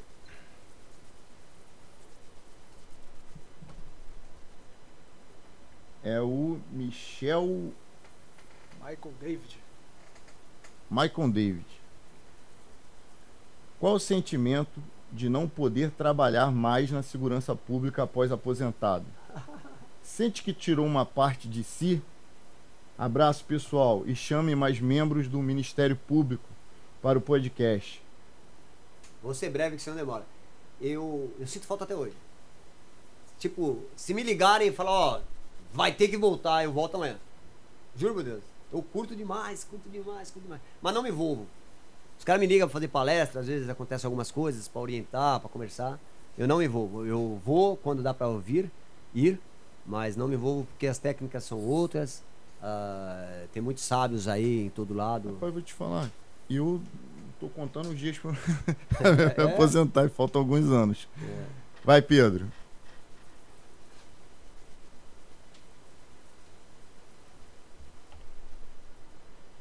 Chegando atrasado para deixar minhas saudações ao convidado e aos guerreiros. Amanhã, durante o serviço, escuta a entrevista é, completa, que tenho certeza que está demais. Um abraço. Júlio Bolorino. Fala, Brit! Wilson Dias. Olha o Dias aí. Abraço, amigo. Ah, é o Wilson, é o Wilson. Fala, irmão. Bom dia. Qual é a melhor polícia do mundo? Essa é boa. É o Brasil. Eu tive uma. É bem rápido. Eu tive um debate uma vez, vários debates, com um cara, do- um gringo, que trabalhava na SWAT. Bem rápido. Ele me mostrou, ele mostrou pra gente que o helicóptero a 18 quilômetros mostrava exatamente onde estava a arma. Se ele apertasse o botão X, descia um raio laser e o caramba, quatro. E. Porra, muito louca a tecnologia dos caras, cara. E eu fiquei olhando, meu, falei, maravilhosa, né, mano? Quando ele terminou, eu falei, pô, ele falou, o que tu achou? Eu falei, uma merda. Eu não entendi. Eu falei, é, porra. Não, achei, porra, maravilhoso, cara. Mas aqui no Brasil, mano, a gente sobe o morro com dois pica-pau na cinta, um revólver cinco tiros, com agulha de embutida, uma merda de revólver. E nós desce com os ladrão na mão, mano, não precisa de câmera, de nada, mano. Se nós tivéssemos essa tecnologia, acabava o crime aqui no Brasil, velho. Nós não tem, vocês têm, pô. Então a melhor polícia pra mim é o Brasil. Porque nós fazemos o que fazemos com o que nós temos. Se você parar pra olhar o que você tem pra trabalhar e fazer, o resultado que você faz, porra, isso é sensacional, cara. Brasil, Bom. Brasil. Terminamos aí. Brit, Forte. meu camarada.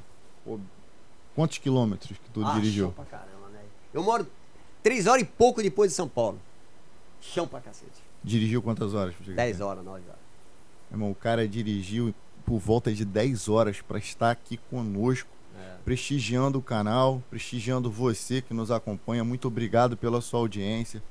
Se não for pedir muito, humilde- humildemente queria pedir que deixasse seu like nesse vídeo, em, em prestigiar o canal, em prestigiar o convidado. Amém. O cara não me pediu um centavo, bicho. Não, não. Me jamais. pediu um centavo. Falei, pô, Brit, a gente quer muito ter você aqui. O Rafael entrou em contato com ele por indicação do, do Rogério Andrade.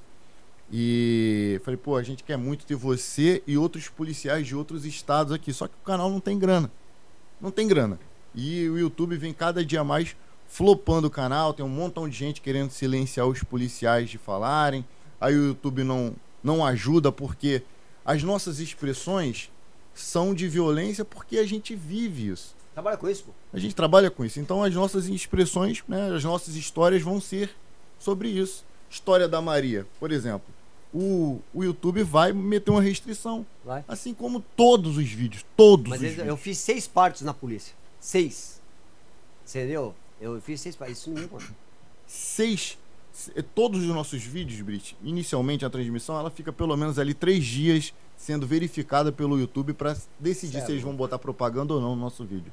Então, a forma que você tem de nos ajudar é o like. Tu dá o like, isso já sinaliza pro YouTube e fala: ó, não, o conteúdo lá é de boa, a gente quer assistir. Deixa os garotos em paz lá. É isso aí. Entendeu?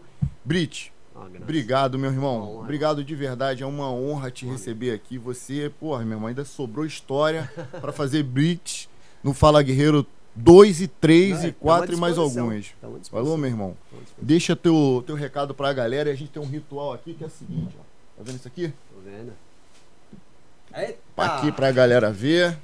Todo mundo aí ó. deixou sua colaboração no Fala Guerreiro. Aí a gente tem juiz, promotor, tira, Eu acompanho, eu vi vários. praça, oficial, advogado, tem ex-tira. Enfim, então uma galera boa aí. E agora vai ter o primeiro Steve, lá de São Paulo. Aê, garoto! Irmão, deixa teu recado aqui pra essa Pô, câmera. Esse cara é bonitão, hein, mano? que cara bonito, é o mais bonito que tem aqui. Percebeu a ideia? Isso aqui foi a Artigães Félix fez pra gente. Aqui atrás, né? O per... onde pega o percussor. Puta, que louco, e onde é que. Onde é... Quem fez? Isso aqui foi a Bia. A Bia da Artigães Félix. Ela que fez isso aqui também. ó. Maravilhoso. Eu vi aqui também embaixo. Aqui, Foi ó. isso aí também, o porta-copo. Maravilhoso. Então, cara. o momento é o seguinte: você olha na tua câmera ali, deixa a tua mensagem, joga a moeda aí, brada. Fala, guerreiro! Rapaziada, é, desculpa tomar o tempo, nós ultrapassamos o horário aí. Eu queria dizer que pra vocês que é uma honra. É, não deu pra curtir a cidade de vocês, porque infelizmente tá essa. né? Eu quase não saí do hotel, dei uma voltinha ou outra aí, fui jantar tal. E, mas peço desculpas aí. Foi uma honra estar com vocês. Gostei demais. Aliás, estava aguardando essa oportunidade, para ser sincero. É, sabia que uma hora ia chegar a minha vez de vir aqui. É, parabenizar o canal de vocês. Meu, excepcional. Então, mas peço desculpa que me delonguei.